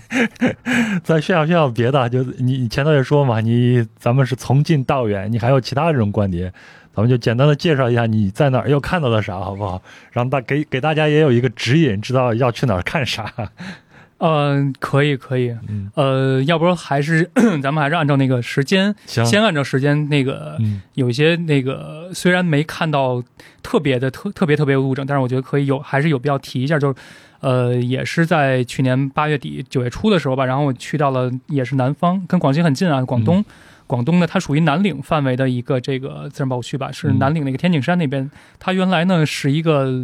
林场，是一个老的林场，它它大概是在南岭山脉的那个南部的地区。嗯然后呢，在这个地方呢，我也是进行了一些这个自然观察。然后，主要是蝴蝶来说，在那儿有一个亮点呢，就是看到了类似于蝴蝶泉这样的场景。我不知道羊是不是对于这种场景，然后在在那个环球旅行或者说国内是不是有我没有见过，但是我知道蝴蝶泉这个概念，听起来就非常非常的浪漫。以前好像有小时候在云一首这样的南是吧歌，是不是？啊、类似于好像说在云南不是专门有个地儿叫蝴蝶泉对吧？对对对对对，我我有这个印象，但是我从来没有看过什么是蝴蝶泉。但是我真我我也没有去过那个真的叫蝴蝶泉的那个地方。嗯啊，反正我在我的理解里，就是你在一块自然的那个地方，然后有成百上千的，然后野生的蝴蝶，然后聚集在一起，啊然后可就如果你看到他们的话，他们就在那里停停歇着，然后再进行这个吸水，然后补充能量流。动的泉水一样的这样的。对，如果你、啊你靠近的话，它可能会飞起来，然后围绕着你飞翔，然后嗯那个场面我觉得特别。如果你是蝴蝶干爱好者的话，我觉得你可能会特别受到震动的吧。哦，所然后这嗯对所以在这个地方是可以有这样的一个景象的。对对，我是我也是这这次，然后在这个地方，然后它是在一个我想一下啊，它是在它算是它的这个一个步道的一个游览步道里边，然后专门有一个那个崖壁，它应该是叫大崖河吧？嗯我记得在大大大呃，sorry 是大潭河，嗯，它在大潭潭水的潭啊，对大潭大潭河嗯，它是在它的那个叫生态长廊的那个那个景观区里边，就是上百只，上百只嗯肯定是有了。然后是以这个青凤蝶属的成员为主，它是青凤蝶，就是凤蝶科里边一个具体的属。然后大家可以如果不知道长什么样子，可以直接百度一下，看看它这个样子。然后当时是有。呃，成百只的这个青凤蝶吧，它都聚集在那里进行吸水。嗯嗯，这它这个蝴蝶的那个吸水呢，它主要有的时候也是因为我那个观测的时间正好是在正午的时候，它那个吸水一部分也是为了进行一个降温。嗯如果大家仔细观察的话，可能有时候会看到这个类似于燕凤蝶啊，然后它们有一个特别有意思的特征，就是你会看到它好像是它的喙就像那个发条一样的喙，嗯。伸直了，然后那个戳在那个水水水面上，或者是那个沙沙地上，然后它另一边呢，你看它的那个尾部又有水不断的在滋出来，哦。好像一边在喝一边在尿，然后这个感觉呢，就是其实它是在利用这个水循环的过程进行一个水冷，啊，因为它不是恒温动物，所以它如果很热的话，它可能这个是有助于它进行一个降温。嗯。然后有的时候如果你拍到这样的场景呢，会觉得比较有意思。嗯所以呢，我观测得到呢，大概也是一个它们集群在那儿吸水，有的时候呢，它也会在这种崖壁上呢进行。会取食一些这种矿物质或者盐分，嗯有时候你伸手，它可能蝴蝶会落在就是爱出汗的人身上，有人会这么说，因为它可能会补充一些盐分，也有这种说法。对，然后所以呢，他们就有这种集群的这种习性，你就能看到。然后呢，当时呢，可能这个景区还不是特别，它正在建设中，刚刚建好吧，算是，所以可能这样的景观还就是还得以保留，反而是在很多成熟的地儿，或者说是比较有名的地方景区，我反而是很难见到这样的景观吧。我反正我，所以我还挺希望，就是说。呃，说 说个私心，就不太希望好多这样的地方被更多人知道。好，那那国内还有其他的你印象特别深的这种观碟的吗？咱们就简单说啊。呃，那就是得再往前推几年吧，嗯就是也算是第一次，就是近近年来第一次开展这种这个蝴蝶或者昆或者说昆虫主题旅行的时候吧。嗯那一次是去到了那个湖南的西南部，嗯嗯、怀化那边，然后呢再继续往贵州走，然后到达了那个黔东南苗寨的那边。嗯然后在在那边呢，然后也特别幸运的看到了我特别喜欢的一种蝴蝶，嗯，是叫宽尾凤蝶。然后宽尾凤蝶呢特别有意思，其实它比金斑喙凤蝶呢，我觉得你在我心里啊，我更愿意视它为中国的国蝶。为什么呢？嗯因为它算是就是更严格意义上的这个中国特有种吧，就是它只在中国分布。因为金斑喙凤蝶它刚才说一共五个亚种，它其实有一个亚种是分布在中国跟广西跟老挝交界的地方，嗯所以在它可能会在那边会有分布，所以呢，它可能更严谨的说，它可能算是中国特有亚种，嗯就是那四个亚种是特有亚种，但是。这个宽尾凤蝶，它真的是真真的是只在中国的范围内有分布，而且最妙的是什么呢？它这个宽尾凤蝶呢，它不光是它这个尾翼上唯一，就是全世界凤蝶里面唯一有两条翅脉穿过它的尾翼。你可以想象，就是咱们一般说那个凤蝶不是有一个尾突吗？两边各有一个尾突，嗯那个尾突一般都是细细的，好像飘逸的小风筝那样细细的。但是宽尾凤蝶它像穿着一个那个唱戏的皂靴一样，哦特别宽的两个大大的尾突。然后呢，它那个尾突里你能明显的看到是有两条赤脉脉络，就像人的掌纹、指纹那个嗯掌心的掌纹一样从里面穿过的。然后最妙的是，这这种蝴蝶世界上一共有两种，还有一种是在台湾，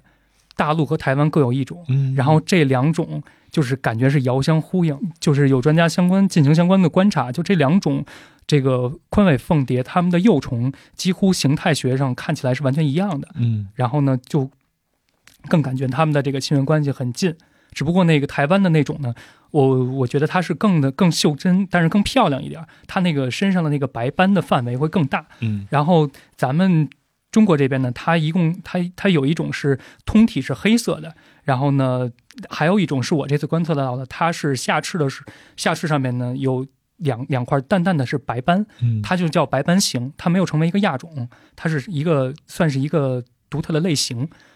这个独特类型呢，跟台湾的那种呢就是比较接近。然后呢，这次就是看到了这种蝴蝶，是在我没记错的话，应该是在乌东苗寨。嗯，哎，我我还特别喜欢那个地方，因为第一次去嘛，就在大山里，然后它那个村落，而且就是小溪潺潺的，然后从那个川的穿村而过，然后住在当地的那种苗寨里边。嗯，然后推门出来，然后有一天中午的时候，我是那次正好跟一个是南京南京那边的南京那边的一个大学的一个研究生，嗯，那个朋友是在那儿做采集，然后我们俩是正好碰见之后就约在一起，他离我住的苗寨又很近，然后我们就有一天中午我们俩一起推门出去的时候，正好就没走多久就看到了那个，因为你一般是你对蝴蝶有有有观察有有有一定了解的话，你一般远远的看到它你就特别敏感啊，看到它那个体型或者那个飞翔姿态或者那个赤色，你大概一瞄就能知道，哎，就是它来了。然后我们就赶紧就追过去。然后它当时呢，就是挥网，正好那个蝴蝶是宽尾正好降下来了，嗯然后它正好把它兜住了。嗯，然后，但是我们取出来看的时候呢，然后我们就发现它是实际上缺少了一个尾翼。啊，它正常完整的话应该是两个尾翼，它缺少了右侧的一个尾翼。嗯，所以他是做科研是吧？这个研究生同学，啊，对对，哦它是明白，然后，所以，所以他从这个角度来说呢，怎么说呢？然后，不管是从科研，包括从呃，我们退一步说，假如假如说你即使是正常的采捕的这种蝴蝶，嗯即使是普通的品种，然后呢，我们其实也是遵循这么一个原则，就是呃，只采集我们能采集到就相对完整的。如果是它这个有破损或者有问题，我们一般都是放走的。而且像这种宽宽尾凤蝶，好像现在已经是比较受国家的这种算是一种比较珍惜的蝴蝶了吧？嗯，我们就更是要对它的这个采集的时候一定要更加慎重。对，即便做科研也是如此，啊对对，所以所以我当时我们跟那个朋友直接就决定说把它放掉。嗯然后呢，就特别有意思的一幕就发生在这个时候。然后我们当时呢，正好因为就是我们所所处的那个山坡呢，风又比较大，然后呢，我们直接撒手把它想把它拖在手上，马上把它放掉，它又不飞。后来我们就干脆拖到手上，然后就看它怎么着。然后它结果就顺着我们这个手手掌的慢慢的就往上爬爬，然后通过胳膊，然后一会儿呢通过脸，然后最后就骑到了你的头顶上，然后就站在头顶上，你就感觉哎，它准备起飞了，我们就能感觉出来它好像要爬到一个制高点。嗯然后那个时刻，我哎，我们就感觉都开始跟他对话了一样。我说：“哎，你是要起飞了吗？”我们我们就跟他说，然后最后他那个登登顶头顶之后，然后找到了一个可能合适的时机，嗯然后哗就飞走了。然后那个瞬间，我就觉得特别治愈在哪儿呢？就是它，因为这个宽尾凤蝶，我之所以觉得我更愿意视它为国蝶，是因为我觉得它有一种特别的霸气。它飞起来以后，它的飞翔机的能力应该特别强，飞翔能力特别强。然后它，而且它飞得特别高，而而且我当时看到的这只蝴蝶，它是类似于就是猛禽那样盘旋着往天上慢慢的就飞走了。嗯，然后在那一瞬间呢，我们就看着它飞远，我们还跟它打招呼，说：“哎呀，就反正再见再见。”然后就那种感觉，我觉得特别好。嗯就是那一刻，我就不知道，我就一直记着，也可能是因为那是第一次我遇到了一个真的是我之前只在北方，嗯只在书本里，然后出发之前只只是听过的那么一个蝴蝶，真的出现在眼前，而你你目送着它，又把它让它看着它飞走，就那种感觉，好像你跟它怎么说呢？好像是共处了一段时间对，有这样的一种感觉，对对对，，然后就感觉特别好。当时其实还录了视频，嗯但是比较可惜的时候，我那个视频所在的那一年度的那个、那个那些照片都在网盘里，后来那网盘也不知道怎么着被蹬了一下，结果那个网盘里的东西全都就是现在没法就是就坏掉了，然后可能还要恢复。嗯，哎，这个这个记忆就留在自己的脑海里边就就就够了，已经也很好了，好对对对对，你讲出来我嗯都觉得是非常美妙的一段经历了啊，仿佛在那一刻。嗯，就作为一个蝴蝶爱好者和这一只蝴蝶之间嗯产生了一种沟通，嗯虽然它不是语言上的。你好，我是壮游者的主播杨，现在呢是平地抠饼时间。装游者是一档独立播客，非常希望能够得到您的资助来维持运营。那您可以通过收听平台，比如小宇宙的赞赏功能来资助。此外呢，公众号“壮游者”每期都会随免费音频节目发送一篇文章，在文章里呢会有相应的细节图片或者是相关资料，是对音频节目的补充。那您可以通过文章下方的喜欢作者对节目进行打赏。当然，您也可以通过转发、点赞、评论的形式来支持壮游者。那如果您使用苹果播客收听节目呢，也请为壮游者打一个五星好评。最后呢，也非常欢迎独具慧眼的品牌方来和壮游者合作，让我们一起做一些事情，让好的内容、好的品牌，让好的听友看到，也享受到。好，那就这样。那我知道呢，壮游者往前走的每一小步都离不开您的帮助，再次感谢。接下来，让我们的旅程继续吧。这这基本上就国内的啊，那国外肯定还、肯定还有，是不是？国外的话，刚才提到，既然咱们提到了，呃，有蝴蝶泉，国内的蝴蝶泉，然后国外的蝴蝶泉，我也是我第一次看到类似于就是特别多的蝴蝶聚集的场景，是在泰国的那个考爱国家公园。嗯然后在那个公园里边，我当时其实是，呃，没有预期说能在考爱能看到，因为我当时在网上查一些资料的时候，他们推荐的说泰国看蝴蝶是推荐了另一个可能更偏西南一点，叫冈卡张嗯。国家公园，但是我们时间不够就没有去到那个，然后去了考爱，没想到也也看到了，那那也是我第一次，然后在一个它是那个国家公园里有一条河流，在河流边的一个滩涂上面，相当于是嗯在沙地上面，然后有就是成百上千的各种各样的蝴蝶聚在那儿，然后当你稍微接近的时候，它那蝴蝶哇全都飞起来，然后就围绕着你在飞行，嗯然后我当时拿手机就拍了一段那类似于慢镜或者延时那种感觉，然后你就会感觉那个感觉特别妙。嗯，能想象，能想象。对对对，就好像你还是那小孩儿，然后你突然回到了那个什么什么初中的那个现场，啊，然后而且那个时刻天坛东门的天坛的那个花花鸟市场，嗯而且当时还不是那种标本，而是活生生的所有的蝴蝶嗯都围绕着你在那儿，围绕着你在飞，就特别。有一有一点感动的那种感觉。呃，如果说是就是单纯说蝴蝶观测的话，嗯经历的话，我印象还是比较深的话，国外的就是在婆罗洲和澳洲，嗯因为这两次呢，我是有那个看到了鸟翼蝶嗯啊。刚才说就喜欢蝴蝶的朋友，可能大概也了解到，就是鸟翼蝶是算是蝴蝶这个桂冠上的明珠吧，嗯算是可以这么说。婆罗洲在马来西亚东马啊，东马来西亚。对，是。嗯然后那次如果呃，对，先说婆罗洲吧，因为婆罗洲可能时间是在前嘛，大概是一七年七月底的时候，当时正好是这个放高温假，公司放高温假，然后就去到了那边。然后他那个婆罗洲，首先我我其实是在婆罗洲看蝴蝶，先是去的那个吉隆坡，吉隆坡因为是查到它是有一个蝴蝶园，嗯那个，然后在那个蝴蝶园先先是算那个预热了一下，就先看了一下那个蝴蝶园里的蝴蝶吧。然后呢，那里面其实已经看到了，我就特别那个期待的物种，就是那个红颈鸟翼凤蝶，这嗯这是也是被称为马来西亚的国蝶。然后呢，大家现在其实可以查一下，它也是非常的漂亮啊，就是它那就像栩栩如生的两片那个特别美的叶子一样，黑色的绒绒质的那个底色上面有有绿色的那个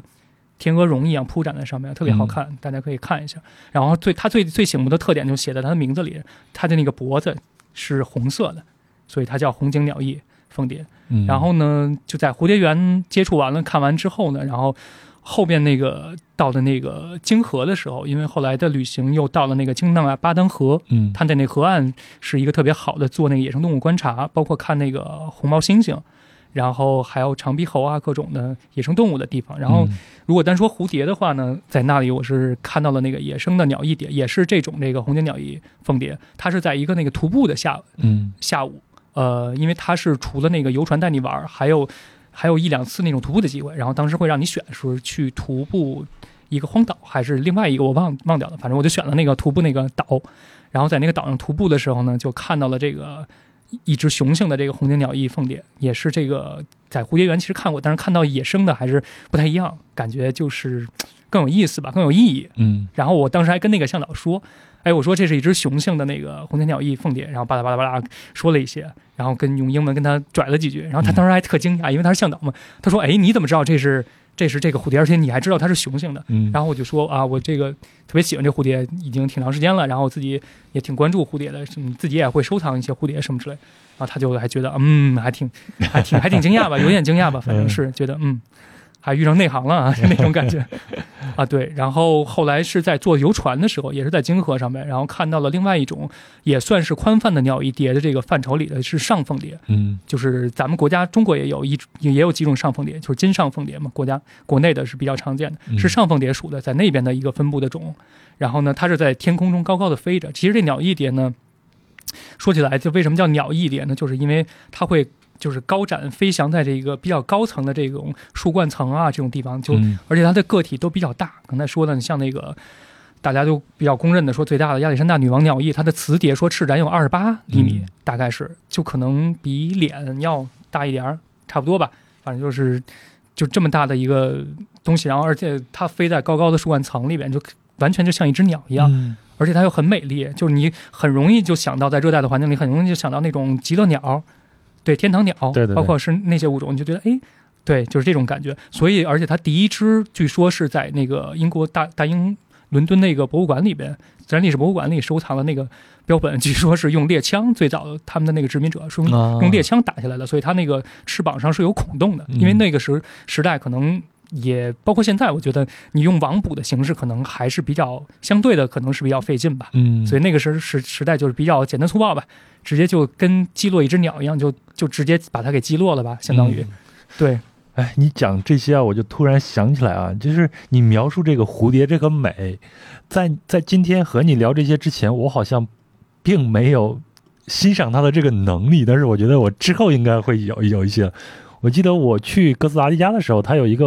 呃那个算是他们的总统府嗯，啊、一个一个城堡，这个首都是吧？对，在首都圣何塞，它嗯。嗯进门的时候好像有一个小小的一个蝴蝶园，嗯然后在蝴蝶园里边，它是完全开放式的，就在那个树枝上，应该是嗯属于他们那种寄主，嗯上面就趴了好多好多蝴蝶。嗯但是我进去以后完全嗯欣赏不了这个，就很快速的就穿过去了。你这么一说，我就想想想起来了。对，那那个地方我是没有去，可能嗯当时那个策划旅行的时候是看到那地方，但是没有去，我是去的后、后边的哥斯达黎加。哦，你你也去了啊？呃，就是去的是蒙蒙特维尔德的嗯那云雾雨林里边，它有一哦个小小的蝴蝶园，我是去的那个蝴蝶园。嗯然后刚才杨哥说的，我觉得是这样，就可能你如果对于昆虫或者说还没有那么感兴趣的话，你可能刚开始接触幼虫的话，可能会肯定会更加艰难，因为它就是毛虫嘛。嗯而且说起来，有一些毛虫，像蛾类，它可能有一些刺蛾、毒蛾，它可能对人还会有一些伤害。说白了，如果你手手工拳碰到它了，接触皮肤了，那可能会引起这个过敏啊，嗯引起这种反应，所以你还是要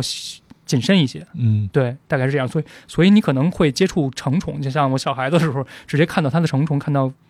可能会被那那种美震慑吧，看到嗯色彩，然后你觉得哇，直接被击中的那种感觉，可能会更直接。是。嗯，我觉得你你你可能在这种观蝶的时候，就更多的看的是微观层面的，就像一个显微镜一样，把它某一处的这种美丽给它放大了。没有，其实也挺肤浅的，就是长得好看的会多看几眼。那肯定在自然界肯定是长得好看的，你会啊稍微的占便宜一些。。对啊，对啊，对，嗯是是这样的。但是对我嗯之前对这种观蝶或者对蝴蝶的美，或者说蝴蝶或者昆虫对我们人类那么重要的一个作用，之前并没有了解的时候，往往会是忽略它的这种美的。嗯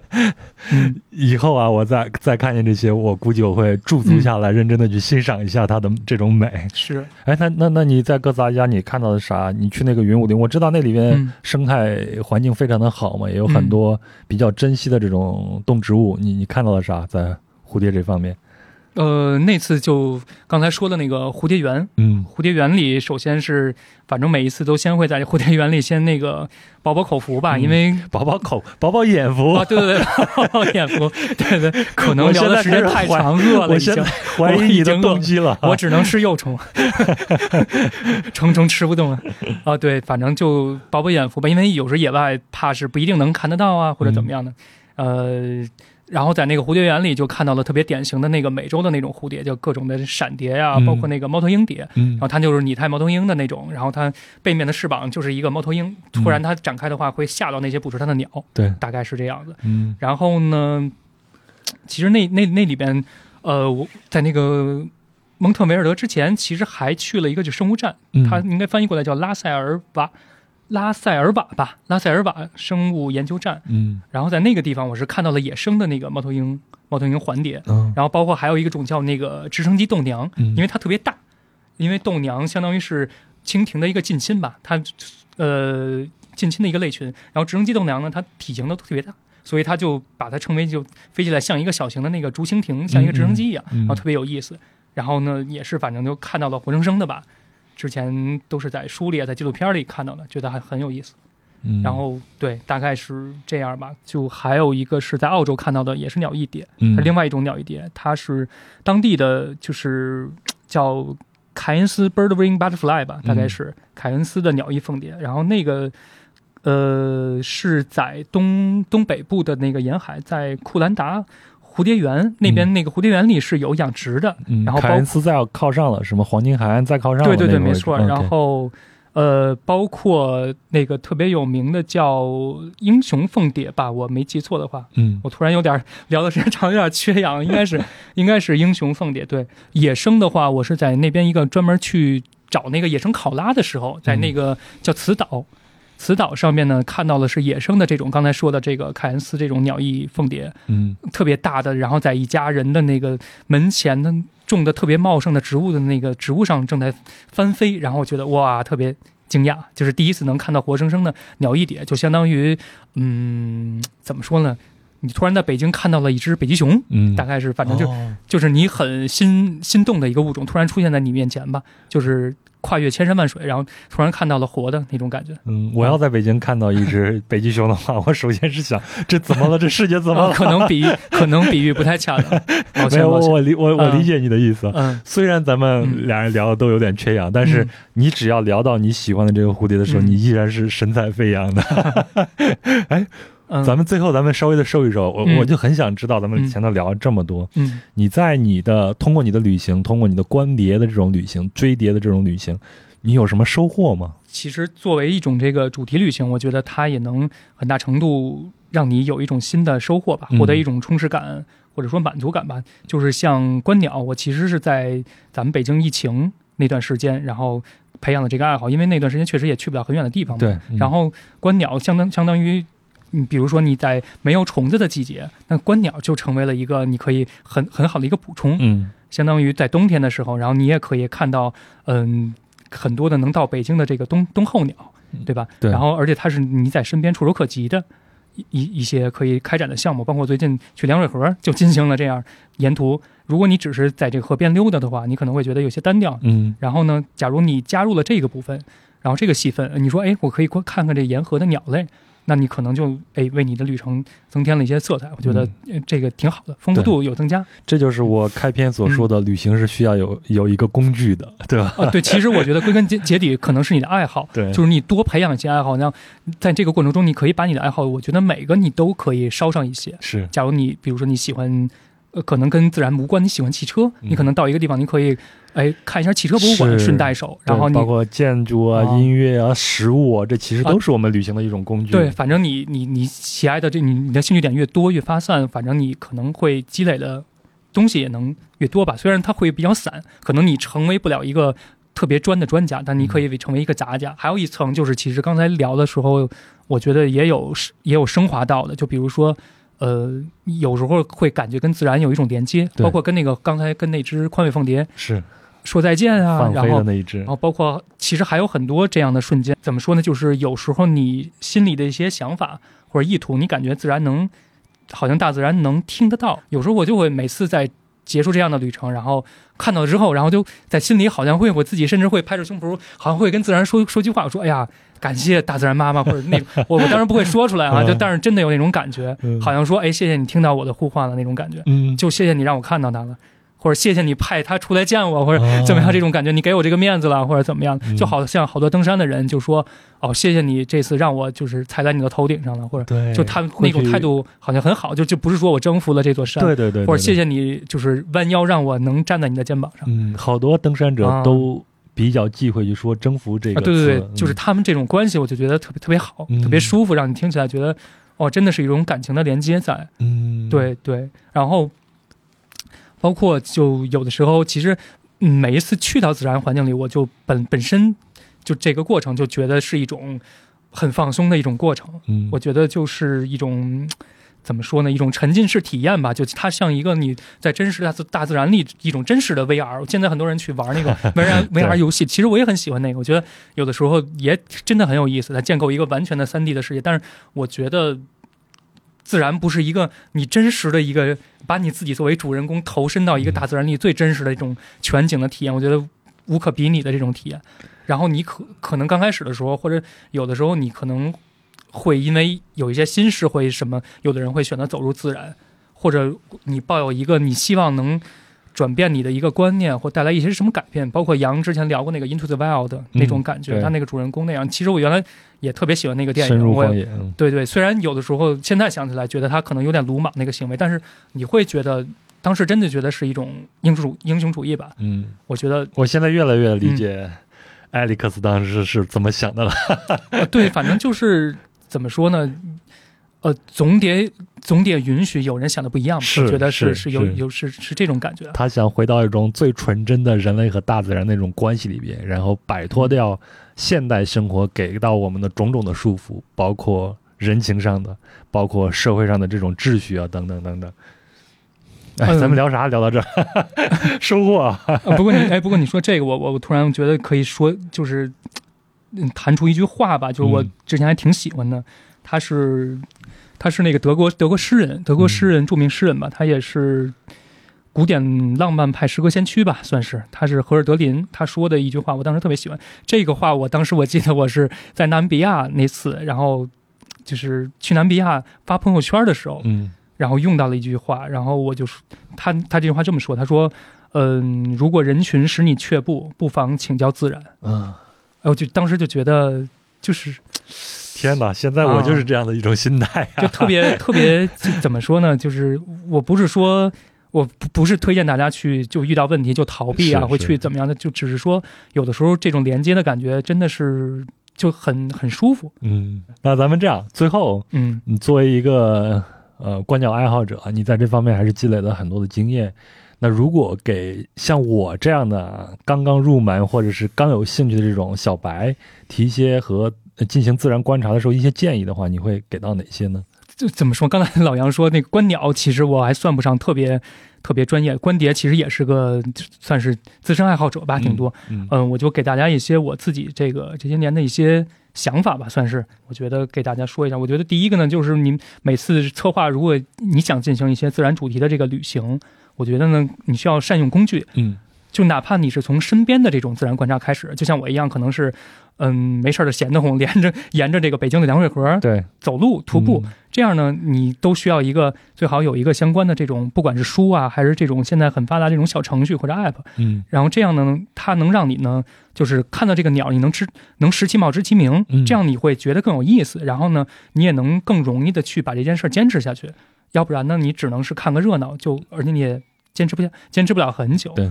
然后呢，这种书呢，我觉得书可能就不用太多推荐了，大家可以搜很多的这个中国野蛮鸟的观察呀，或者各种各样的书。然后呢，app 里呢，比如说像这个，就说观虫，拿来观虫来看吧。就最近我看的一个叫小虫，就是嗯识别小通晓的小虫子的虫，它呢就可以就是有一些最常见的这种各种的蝶啊，或者昆虫啊，甚至一些只要你拍的相对的够清晰，你把它的特征能展现出来。你别拍一个蝴蝶，它合着翅膀，那那样它肯定分辨不出来。你要让它的翅膀呢尽量打开，然后尽量的特征多一些，拍的清晰一些。其实就像懂鸟那个软件一样哦。顺便正好也说一下，有个懂鸟嗯也挺好用的。然后那个是观鸟爱好者可能比较知道的，懂鸟的软件上面甚至上面可以有那个鸟的那个鸣叫的声音啊识别，因为大神都是可以到最后是通过声音可能辨别好多种鸟。嗯有那个《关键大年》那个电影里不就是那样演的吗？对吧？然后呢，这个小虫呢，就是通过图片来识别。我亲身测了一下，还行，比较好用，嗯这个是可以的。然后反正就是善用工具，从身边开始，我觉得不妨就书啊，然后 app 啊、小程序啊都可以，通通的都可以。然后呢，第二点呢，我觉得就是你满足了这个之后，开始就是算起步了吧，或者说你已经不满足于是说那个家家旁边溜溜看看这个你们家后院的什么这些东西之后，你可能就会想往更远的地儿走。那这样，我觉得刚开始可以推荐一些，嗯，你可以去博物馆，或者植物园，或者是一些的城市的这个昆虫馆，嗯甚至于我觉得你如果你想这个在家行千里的话，你直接就通过网络，对你都可以远程的嗯去找的，先把你的兴趣点的这些昆虫先查一下它大概资料，先建立自己的知识库。对对，或者说你先跟他建立一个，先认识他，嗯先建立一个连接。你也许不是明天你就能马上能看到他，或者你、嗯甚至你自己的好奇心没有那么强，但是你需要先跟他建立一个联系。也许哪哪一天你就会去找他串门，是吧？嗯先咱们先建立联系，大概是这样。第三点，我觉得就是刚开始，就是如果你打算出去了的话，就去做这个自然观察。我可能也比较推荐的呢，是一个也是根据自己的之前的分享的经验，就是一五年的时候去做志愿者那个经验，因为我觉得觉得收获挺多的。然后那么短的时间内，大概也是每次都是一周，就看到了就是目标的物种，去到了那个当地。网络上大家可以关注一下，他会经常就这个时常这些这个环保的相关的机构，嗯，或者是组织，他们会在他们的公号上会推出一些相关的这种这个招募的信息，然后满足你的时间或者这个。这个兴趣点的话，你可以去报名。如果是再进一步，如果是你去到一个陌生的地方，嗯然后不管国内、国内、国外，你想去做那个自然旅行，然后我觉得就是刚才说到的，你最好找一个靠谱的当地的人，啊，或者这个专家向导。对，对对，因为我自己也有一些不很不成功的一些这个观野外观察的这种案例吧，算是就比如说我去那个云南高黎贡山那那一次，然后我可能是自己想去那儿去看长臂猿，但是我到当地的时候啊，其实我是想找向导的，但是不巧我到的时候那个向导刚好他出门了。嗯，然后当地好像只有只能找到他一个能带着看长臂猿的向导，当时，所以我自己后来我没办法，我只能那个时间我不想浪费，我就去了，结果没有看到，确实是没有看到，没有人带领，嗯。可能是我自己确实没有这个 eye 吧，我这眼睛还不够练得不够好，所以我是推荐大家一定要多跟当地人交流，嗯。然后呢多多交当地朋友。嗯，嗯，然后再往下呢，这已经到第五点了，嗯，还是这这个其实刚才提到了，就是如果你想去。就赶紧成全自己，给自己一个机会，因为是这样，就是我，比如说那个南比亚那次，我去了之后，然后呃回来之后，身边也有那个拍野生动物的朋友，他也想去，后来问我，但是他因为疫情的原因，就前拖后拖，拖了好长时间。结果等他真正决定想去的时候，然后我把那个网站，我当时去的时候，我是参加了一个当地的一个呃就是资深的老牌的一个。这个这个算是一个 tour 一个旅社，嗯然后它叫野狗 Wild Dog，对嗯它其实已经倒闭了。那网站上直接哦挂着大牌子说，因为疫情原因我们无法延续了或者怎么样，还挺可惜的。嗯，我我其实都不知道它现在怎么样了。我其实一会儿可能还会点进去看看吧。然后，这是第五点，就尽量的尽快去行动吧。然后我觉得第六个呢，就是这是更更进一步了吧。如果你有条件选择，我觉得那你就干脆找一个物种丰富、生境好的地方，你就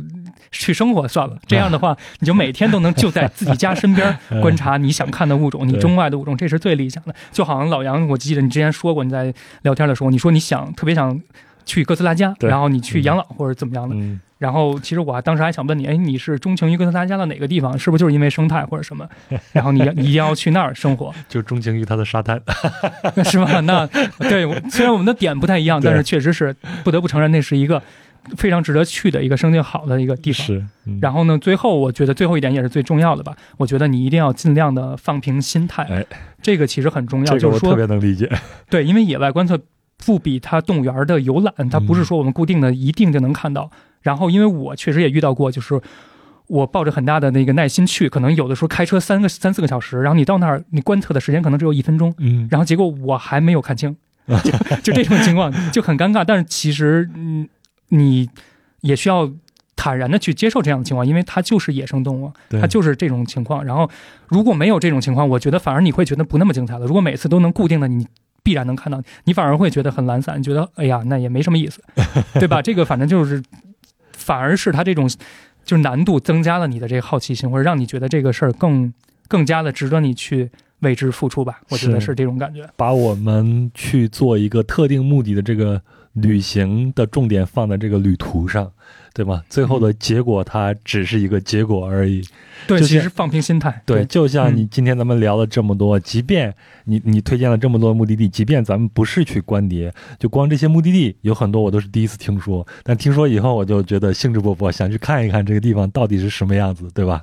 行，那咱们今天聊了这么多了啊，你脑子也也也缺氧，是有一点儿，有一点儿，嗯，是非常感谢郑浩今天给我们分享这么多的精彩的一个故事，也是他个人的很多的一个经历，同时也给咱们推荐了这么多的一个目的地。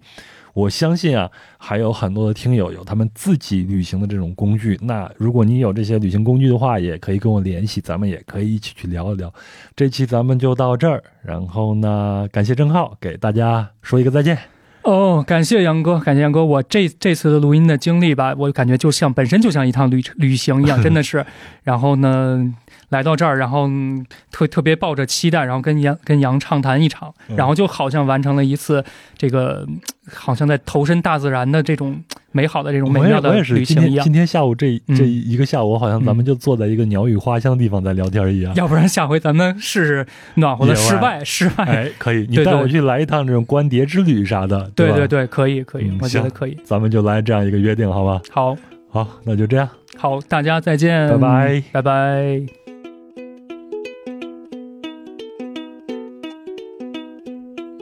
这就是本期节目的全部内容了，感谢郑浩，也感谢您的陪伴和收听。另外，如果您感兴趣，想要看到我们今天聊到的寻蝶旅程故事第一现场的视频，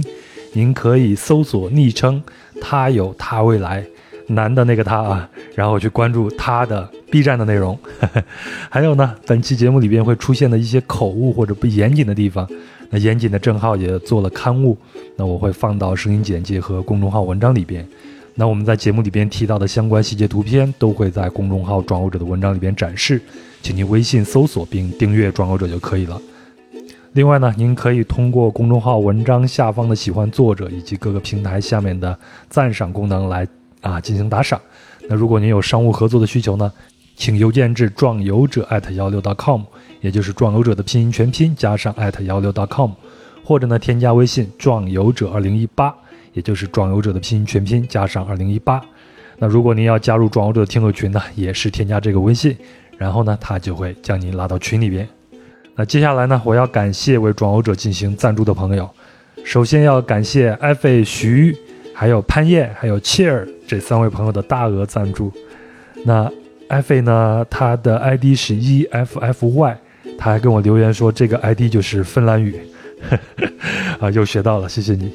然后呢，还有剪菜、晒太阳的海报、送送锁，这个锁呢是一个王字旁一个肖，呃，姓肖，肖战这个肖这两个字组合在一起念锁，哇，又长知识了，这个还是我特意查了一下。还有呢，B U L B，还有梁兆磊、Ada，哦，感谢你打赏两次。还有 H D 五八六九二七 W，还有 S H H，还有 J E K 八 K。梦魇炎火，蓝窗听雨，蝴蝶晒太阳的海豹，爱吃木瓜还是榴莲？我感谢你，你也打打赏了两次。哎，我我我上个月啊才第一次吃到榴莲，在泰国。嗯，怎么讲呢？没有那么大期待，也没有什么失望。以后呢，也并没有啊特别大的一个欲望说要多吃，还好啦。但是我没有吃那个冻的，不知道冻以后会怎么样。听说像冰淇淋。还有呢，K K K 康毒草刘婷酱一婷 H D 六七二九四六 X Juice Leo，没错啊，是 Mango 哇！你这个 ID 今天的 ID 都是我喜欢的吃的，这个 Mango 也是我很喜欢吃的。还有 K R I T E N L Z H E，还有 E L I J A H 汤汤 Susie，还有另外一个 Susie 是 S U S I E。还有 R R，且听风音，帅帅，白开心，E H U T，陆恰，球球，Judy 孙，还有蒲公英。那还有一位朋友呢，叫做 Kenneth N G，这个 N G 很有意思啊。嗯，它是一个姓氏，我查了一下，在粤语或者上海话或者客家话里边，它应该是吴或者是武，就单人旁一个。五六七的那个五，但是在客家话、潮州话或者闽南语里边，姓黄的人，呃，会用这样一个拼音来标注自己的姓。那这次我在马来西亚旅行的时候呢，啊、比如像黄老师，那黄老师就给我看他的身份证，身份证前头他的姓就是 NG。当然，现在很多年轻的啊海外的华人朋友再用拼音去标注自己的姓的时候，就用拼音了，就跟我们是一样的了。好。那就这些，感谢大家，我继续努力做节目。咱们这一期就到这儿，祝您每日都能享受来自大自然的清凉和舒适。咱们下期再聊。